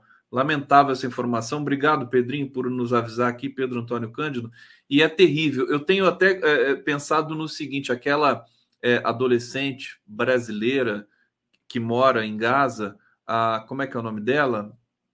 Ah, ela, ela gravou vários vídeos para a mídia brasileira. Esqueci o nome dela agora. É, se alguém puder me lembrar. É. Se alguém puder me lembrar do bate-papo aqui, ela deu branco, porque ela se tornou muito conhecida. Se essa adolescente morrer, né? É, for assassinada, você imagina a comoção que vai ser. Shahed, Shahed, né? A comoção que vai ser no Brasil como é que o Lula, que está totalmente mergulhado nessa questão, né? O avião está lá esperando no Cairo, né? Abrir essa, essa fronteira que não abre nunca, o Nick. Então eu deixo esse, esse, essa questão para você fazer um comentário final para a gente aqui. O, o, Conde, os esforços diplomáticos têm que seguir uh, o máximo possível. A nossa diplomacia é escusado dizer que são jovens altamente capazes, Toda diplomacia tem problemas, Conde, mas nós estamos com um corpo diplomático de primeira linha. O pessoal sabe trabalhar noite e dia, está dando gás para resolver isso, mas isso também depende da gente, gente. Se a gente confia, e se a, eu chamo a atenção para 10 segundinhos, Conde, eu juro que não vou me, me estender. 10 segundinhos. Se a nossa indignação é bem diferente da indignação que aconteceu com a guerra russo-ucraniana, porque é porque existe alguma coisa que está nos dizendo que aquela guerra russo-ucraniana, com todas as injustiças, com todas as dificuldades, invasão, não invasão, ela tinha um passado de construção de disputas. Essa não é uma disputa. São 75 anos de opressão. Por isso que a opinião pública mundial está reagindo. E Israel não tem a mínima consideração com isso.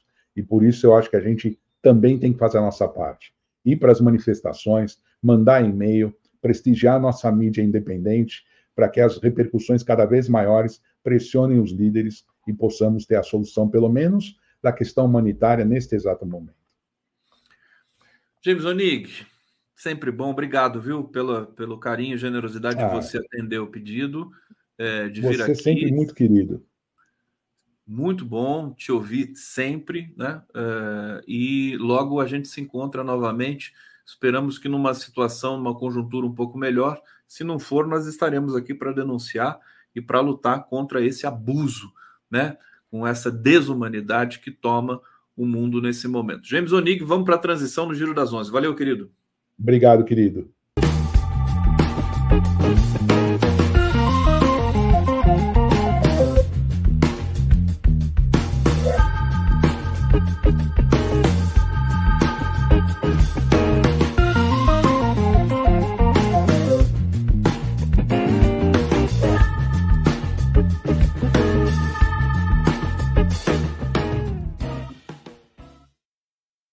Hoje o Giro das Onze está muito especial e muito elegante, né? Eu recebi aqui três gentlemen fantásticos.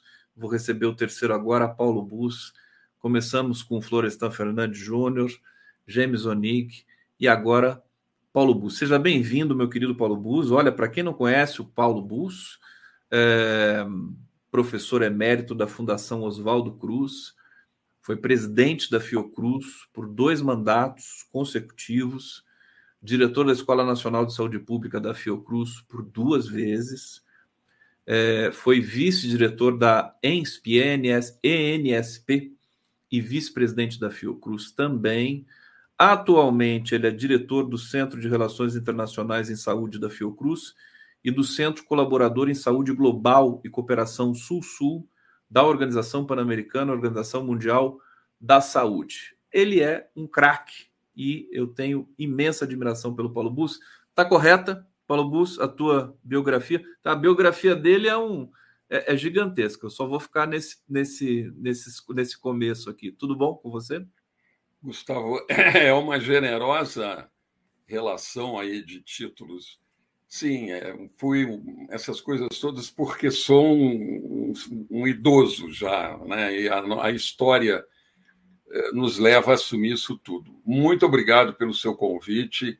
A, a repercussão da TVT, da, da, da, da 247, é extremamente importante entre a comunidade, enfim, é, politicamente ligada, não é? E muito obrigado pelo trabalho que você vem fazendo. E hoje realmente eu estava assistindo você e os convidados que me antecederam.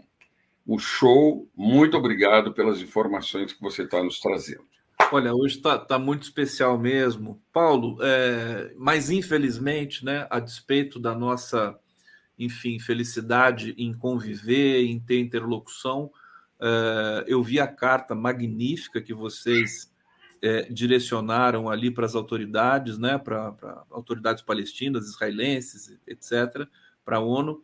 É uma situação dramática, sobretudo para quem é ligado para salvar vidas humanas, o seu caso, e eu queria, primeiro eu vou pedir para você fazer assim uma, uma primeira fala é, sobre, sobre essa situação toda e depois eu vou trazendo questões específicas aí para você comentar para a gente. Como é que você está observando essa movimentação e essa, essa, esse massacre do povo palestino nesse momento? Olha, eu vou te falar a partir dos contatos que nós temos com os colegas uh, israelenses, palestinos, egípcios, ou seja, a, a Federação Mundial de Saúde Pública. Eu fui presidente no final da década, da primeira década do século, entre 2009 e 2010. Já faz, portanto, vai fazer 12 anos, 13 anos que eu deixei aquela presidência, mas eu faço parte do comitê consultivo por ser ex-presidente e casualmente foi eleito esse ano um brasileiro, Luiz Eugênio de Souza, professor uh, do Instituto de Medicina uh, de, de Saúde Coletiva da Universidade Federal da Bahia, e nós dois eu, como membro pretérito, presidente anterior e uh, membro do comitê, uh, esse específico, né, nós consultamos o conselho tendo em vista o que nós observamos de colegas da Palestina, colegas de Israel, colegas do Egito e de outros países ali do chamado Levante, né, que é essa região que inclui a Palestina, a Síria, a Península Arábica, enfim, toda aquela região. E do Ministério da Saúde de Gaza, nós recebemos a informação, eles registram oficialmente 3.785 mortes até ontem. Eles dizem que esse número é subestimado só na faixa de Gaza, porque existe dezenas, centenas de lugares que estão destruídos com potencialmente muitas outras mil pessoas que estão soterradas e mortas. Eles ainda estão tentando tratar os vivos e feridos. Os que estão sob escombros não estão nem não está nem se conseguindo é, entender quantos mortos são. Eles estão profundamente assustados com isso tudo, e desses é, registrados oficialmente, 1.524 são crianças, mil e alguma coisa mulheres, 120 idosos entre os 4 mil mortos. Quer dizer, a maioria esmagadora não é de jovens, eventualmente combatentes do Hamas. Quem está morrendo lá são crianças, mulheres, crianças principalmente, porque é uma população infantil muito grande em Gaza. Né? Eles têm um, um, um, mais de 60% da população está é, abaixo dos 20 anos de idade. Né? É, e desses, é, desse grupo de pessoas, morreram, registra-se a morte de 44 profissionais de saúde e 70 estão feridos gravemente. Por outro lado, eles já contabilizaram mais de 12.500 feridos, dos quais quase 3.900, 4 mil são crianças e 3.300 são mulheres. Ou seja, quem está sendo acometido pelos bombardeios de Israel, e aí eu não vou nem discutir aquela questão daquele hospital, que é tão óbvio, né? Mas quem está sendo afetado é a população inocente, população civil inocente. E para piorar, nós recebemos a informação que este 600 a 700 mil pessoas que se deslocaram do norte para o sul de Gaza, por obrigação, é, vamos dizer, por imposição das forças israelenses, essas pessoas estão amontoadas, só que em vez de Israel proteger essa população civil de bombardeios, bombardeando então só o norte, já que eles disseram uh, desçam, saiam daqui, desçam abaixo daquele rio que atravessa a faixa de Gaza, exatamente vamos dizer, é dos 40 quilômetros, ele passa mais ou menos o vigésimo quilômetro, então o norte e o sul. As pessoas vieram para o sul e os bombardeios aí começaram no sul. Quer dizer, é muita crueldade reunida.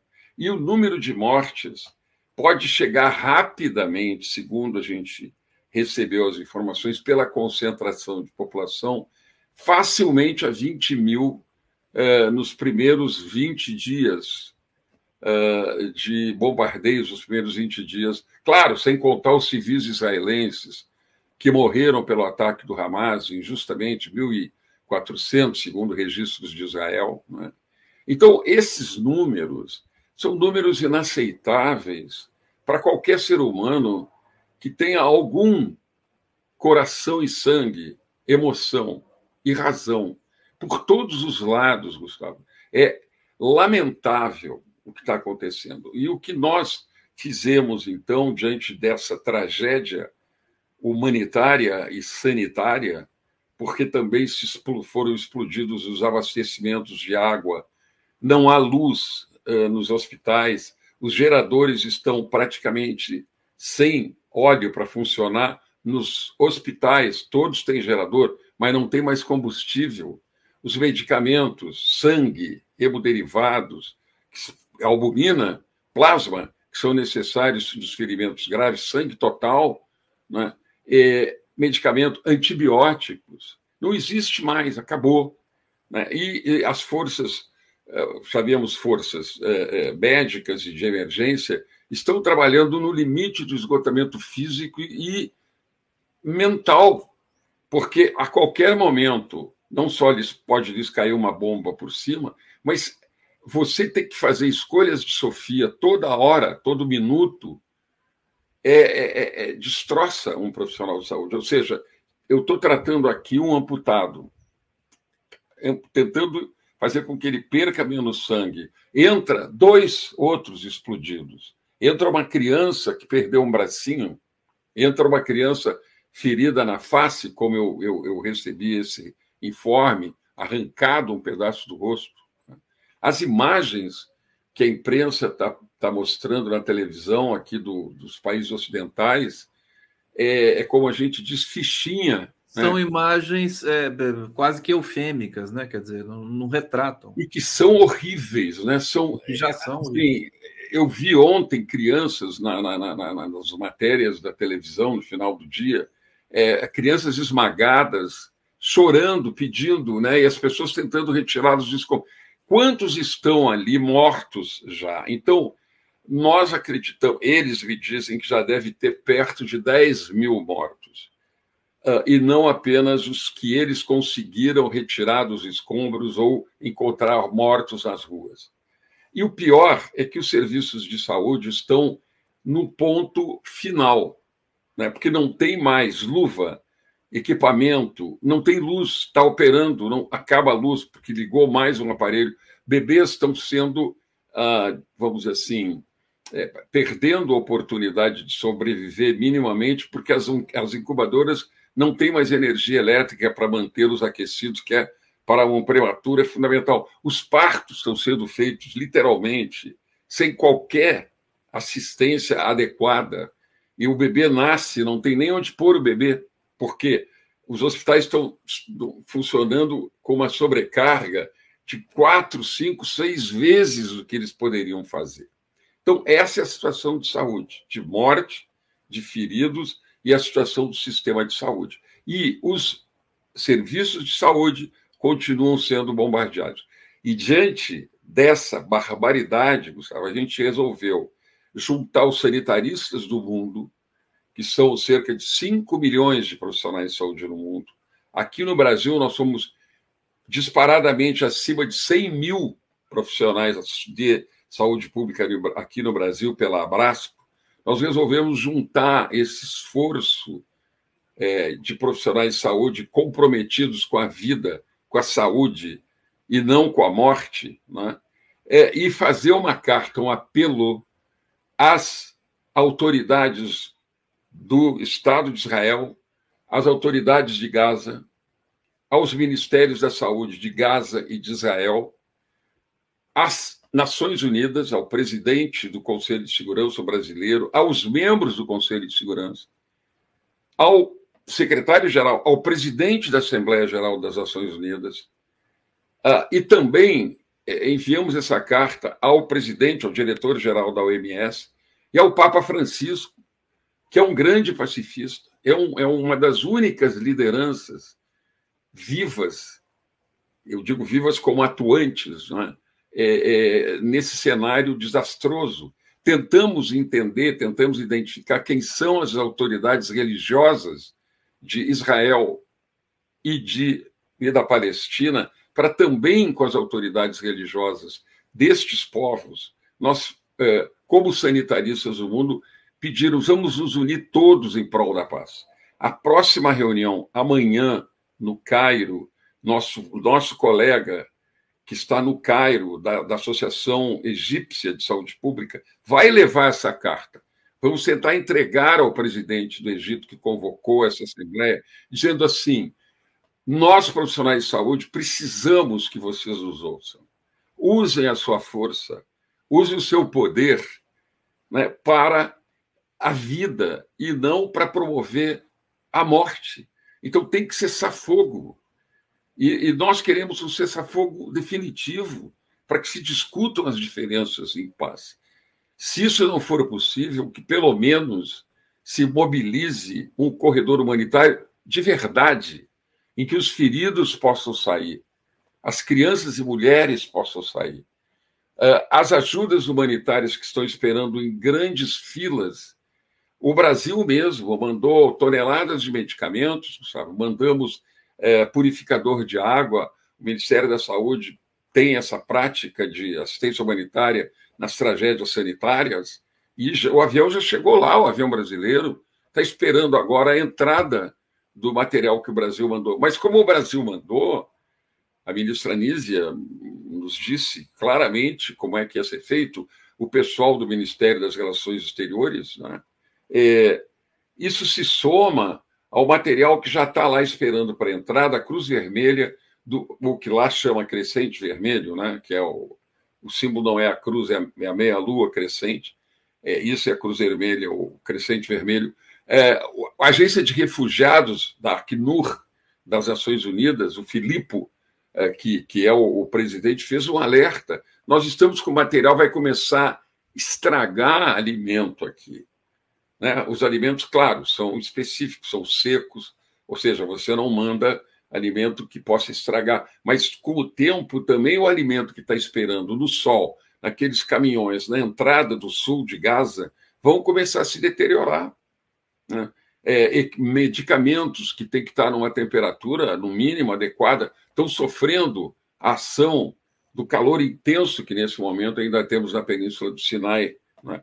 E nós propusemos, então, vamos deixe que se instalem hospitais de campanha ali e, e que os feridos possam sair, ou que as marinhas dos países neutros possam enviar para a frente do Egito é, é navios hospitais que têm condições, têm é, salas de operação, têm é, médicos militares. Aliás, o Brasil fez isso é, na Covid, né? É, acho que foi um navio o Brasil para o Rio de Janeiro. Todo o dia ah, é? na Amazônia. Ah, não, na Amazônia eu conheço o projeto Saúde e Alegria do Caetano Scanavino, que é uma maravilha, né? Sim, mas a Marinha Brasileira tem vários hospitais, escola pequenos, que não, não tem como atravessar o oceano, mas a experiência de atendimento em hospitais, os americanos têm dois ou três, e a China tem navios com mais de mil leitos. Sabe o que é isso? Mil leitos. Então, em vez de mandar o Gerald Ford ou o Dwight Eisenhower, mandem um hospital. Uh, né? Os Estados Unidos quer ser tão protagônico, dizer que eles, eles com veto, eles, eles se isolaram do multilateralismo. Se isolaram, ficou muito feio para eles. Eles atiraram o multilateralismo. Quer dizer, lamentavelmente, o presidente Biden fez exatamente o que o Trump fez com a OMS quando retirou os Estados Unidos da OMS na Covid, porque disse que a OMS estava escondendo o vírus chinês. O Biden está fazendo a mesma coisa, mais em cima. O Biden, quando o governo dele, não o povo americano, o governo americano veta a resolução brasileira tão bem construída, com, com aqueles detalhes que os diplomatas brasileiros conseguiram colocar ali, garantindo a entrada de remédio, garantindo, a, a digamos, a, o fluxo de ajuda humanitária, água. É, é, Gustavo, se você beber uma água contaminada e aquela região está se contaminando crescentemente, a pouca água que ainda dispõe, dessalinizada, inclusive, né, é, você vai ter começar a ter é, epidemias de diarreia até de cólera poderá e ter. Tem o caso do, dos cadáveres também, né? Claro, que... É, é, essa deterioração, eles estão fazendo o possível. E Gaza, né? O, o, Sarkozy disse até uma coisa inteligente. Não é que ele não, é, eu acho, eu acho cretino, como muitos chefes de Estado, mas ele falou: Gaza é uma prisão a céu aberto. Eu estou dizendo que Gaza, é, a tendência, o risco é se transformar num cemitério a céu aberto não estão podendo enterrar os corpos. As imagens dolorosas daquelas crianças chorando o pai que morreu ou a mãe que morreu, isso estraçalha qualquer coração, Gustavo. Então, esse movimento nosso, ele exatamente é parte dessa emoção humana que nós, profissionais de saúde, se não tivermos, não somos profissionais de saúde. Um profissional de saúde que não veja com emoção a dor do outro, não é um profissional de saúde adequado. Você tem que manter a frieza na hora de atender, você tem que manter a razão, você tem que manter antenado, ligado, mas você tem que ser movido pelo coração. Um profissional de saúde tem emoção que lhe move.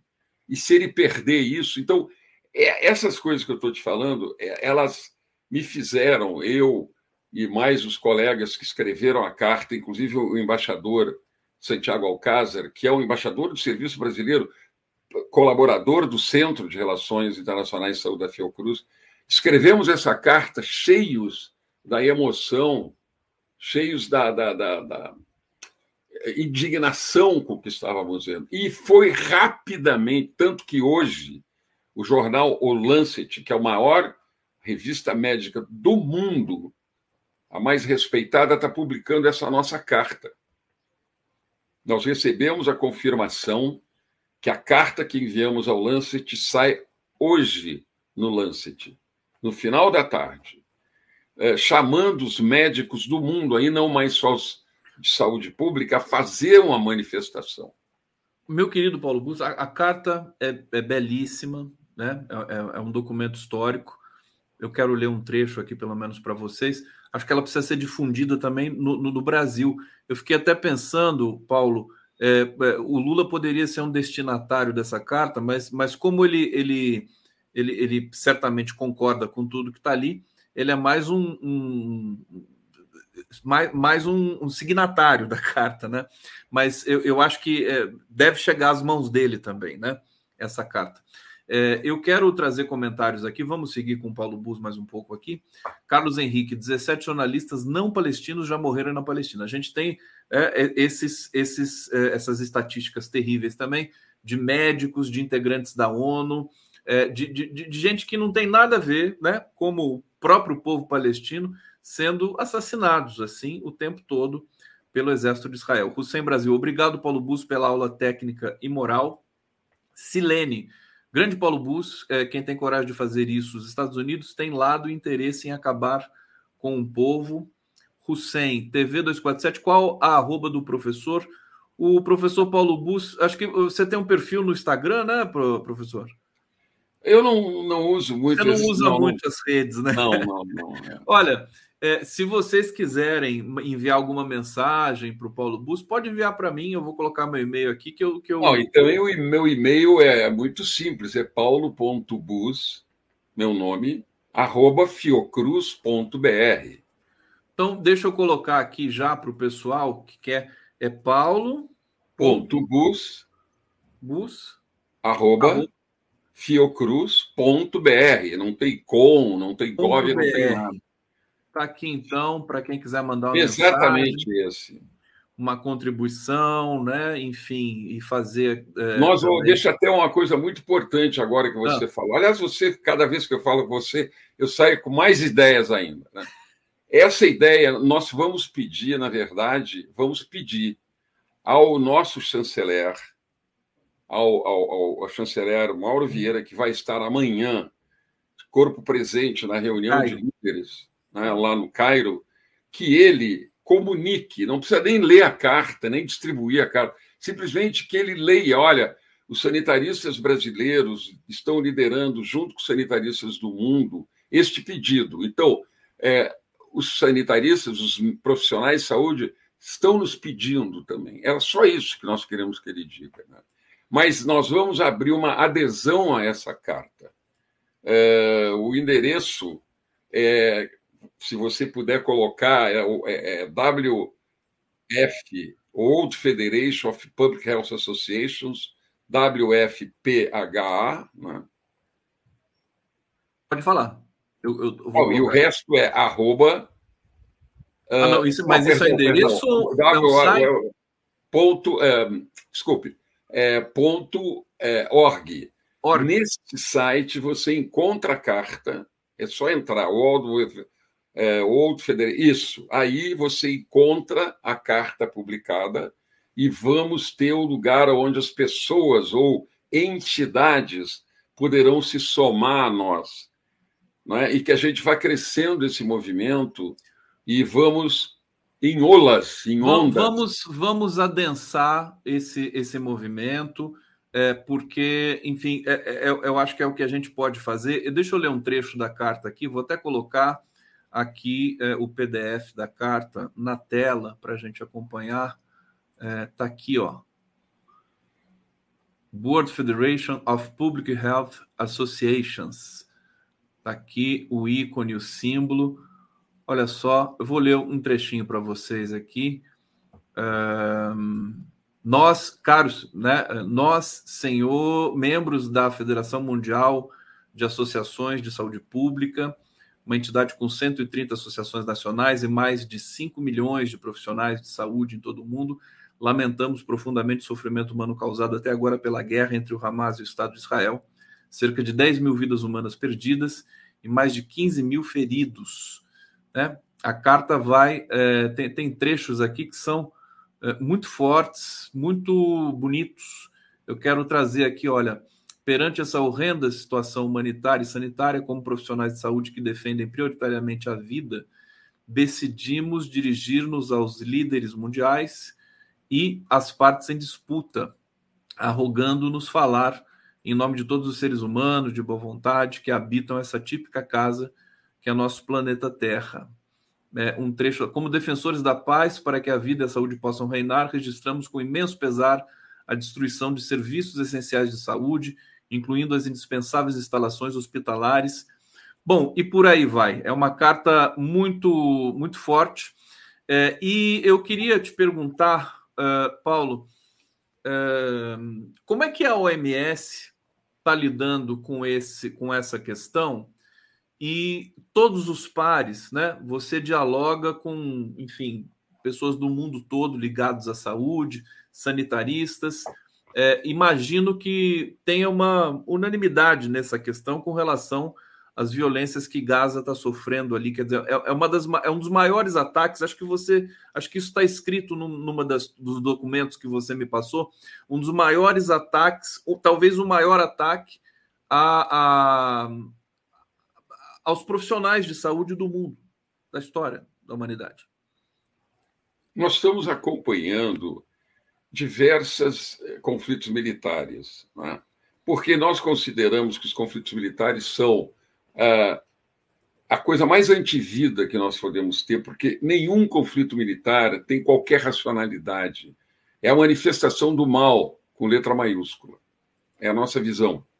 O Instituto de Genebra, chamado Genebra Academy, ele tem um Instituto de Direitos Humanitários e Lei, e, eles têm ali, uh, atualizam semanalmente a geografia dos conflitos militares.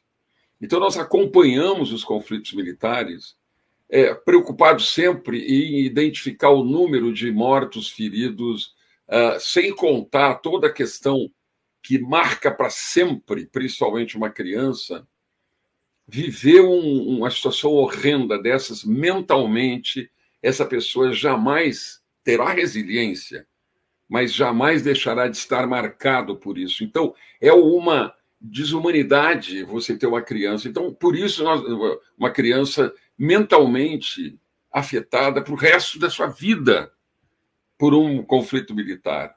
Né? Então, basta recordar os que ficamos afetados muitas vezes pela ditadura militar brasileira. Agora, você imagine um conflito aberto como esses.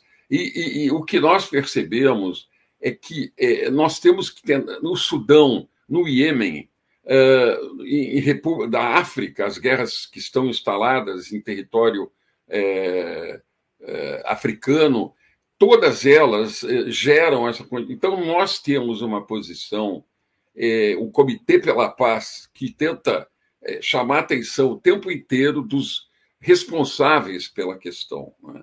Então, essa unanimidade que você fala, inclusive, nós sabemos que a própria Associação de Saúde Pública de Israel está se posicionando. Existem movimentos pacifistas, Gustavo, nos Estados Unidos, ontem ou antes de ontem, um grupo é, de, de, de é, cidadãos americanos de origem judaica ou cidadão, cidadãos de Israel fizeram uma manifestação no Congresso americano pela paz, contra essa brutalidade que está instalada ali. Porque sofrem todos.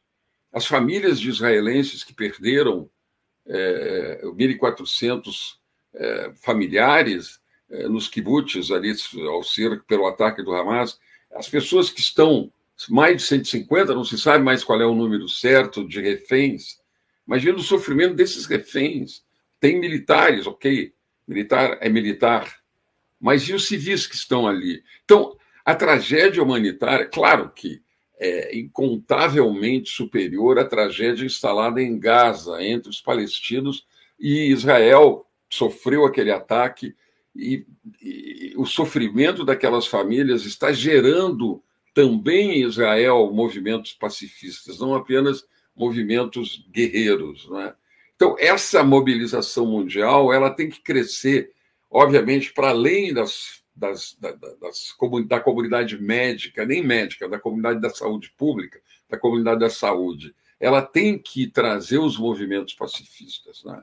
E nós esperamos que é, os espaços da ONU, os espaços todos que nós tivermos, nós vamos tentar utilizar na rua, na academia, eh, nos encontros, todos os encontros nós estamos pedindo que seja feito um minuto de silêncio por duas coisas: pelas vidas perdidas, pelas pessoas que perderam seus entes queridos, e um minuto de reflexão pela paz, com três motivos, portanto. Né? Em nome das vítimas, é, mentalizando e, e, e, solidariedade aos familiares que ficaram e perderam seus entes queridos ou feridos, ou, ou têm famílias, familiares feridos, e um minuto de silêncio também de reflexão pelo valor da paz. Porque se nós temos paz, a vida e a saúde podem prosperar.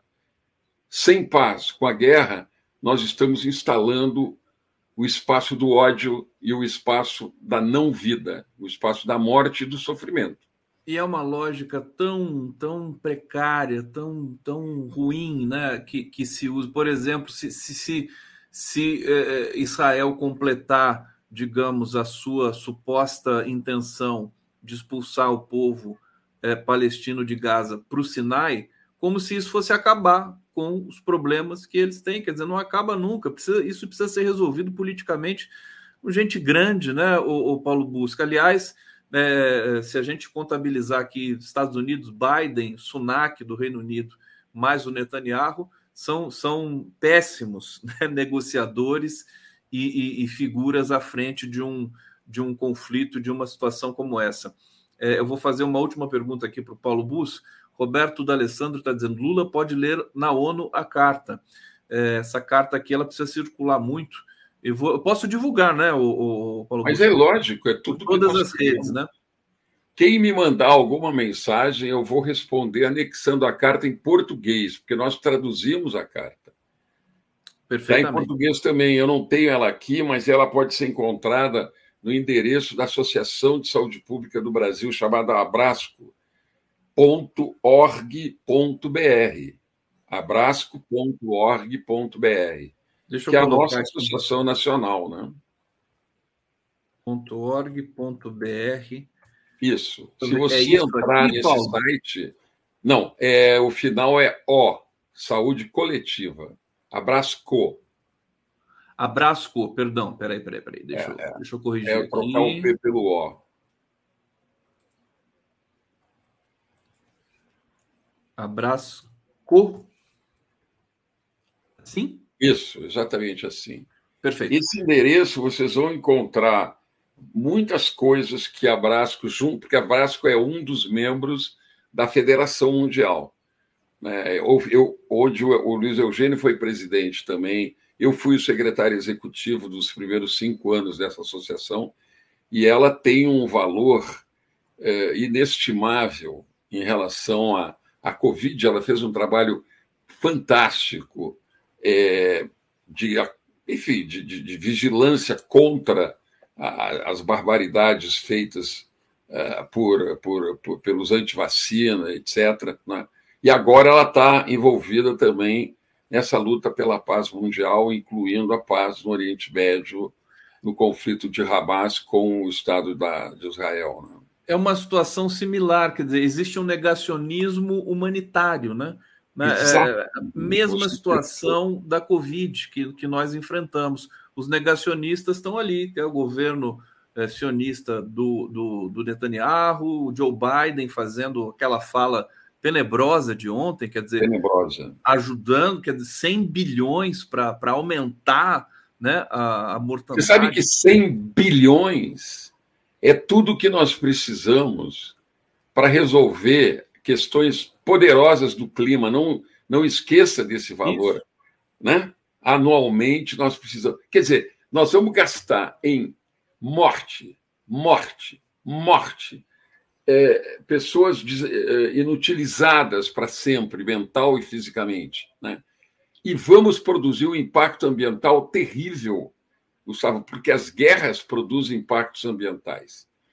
É, nós tivemos um estudo sobre a, guerra da Ucrânia mostrando a destruição ambiental na Ucrânia que aconteceu até aqui, é, ela, ela, ela é equivalente a, a, a toneladas de carbono que foram jogadas. E cada bomba gera uma quantidade impressionante de, de, de destroços materiais e humanos, obviamente, pessoas explodidas, mas gera também uma série de detritos que vão para o ar e, e, e, e, vão ampliar ainda mais o calor né? É, e, a, e, a, questão da, da, da, da, do carbono jogado. Então, por todos os lados, agora vamos pegar 100 bilhões que podiam mitigar a questão do clima em todos os lugares. Inclusive, é o valor que, que tinha sido prometido na, na Conferência de Paris, se não me engano. No Acordo de Paris, e na COP, né? As COPs, as, Isso. Elas, são, elas vêm sendo repetidamente esse nome. Não, vamos tentar arranjar. De repente, eu fico. Quer dizer, eu não consigo. É, Para mim, é, lamentavelmente, o governo Biden tem o mesmo hoje, o mesmo perfil fascista, o mesmo perfil, é, vamos dizer assim, anti-vida do Trump.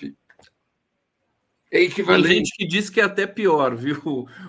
É, eu, não quero, eu, não, eu, não, eu não tenho essa habilidade de análise política é. para chegar a essa sofisticação. Mas não é possível que o governo do Partido Democrata, que tanta esperança despertou em todos os países do mundo, alguns, pelo menos alguns iludidos como eu, esperávamos que houvesse.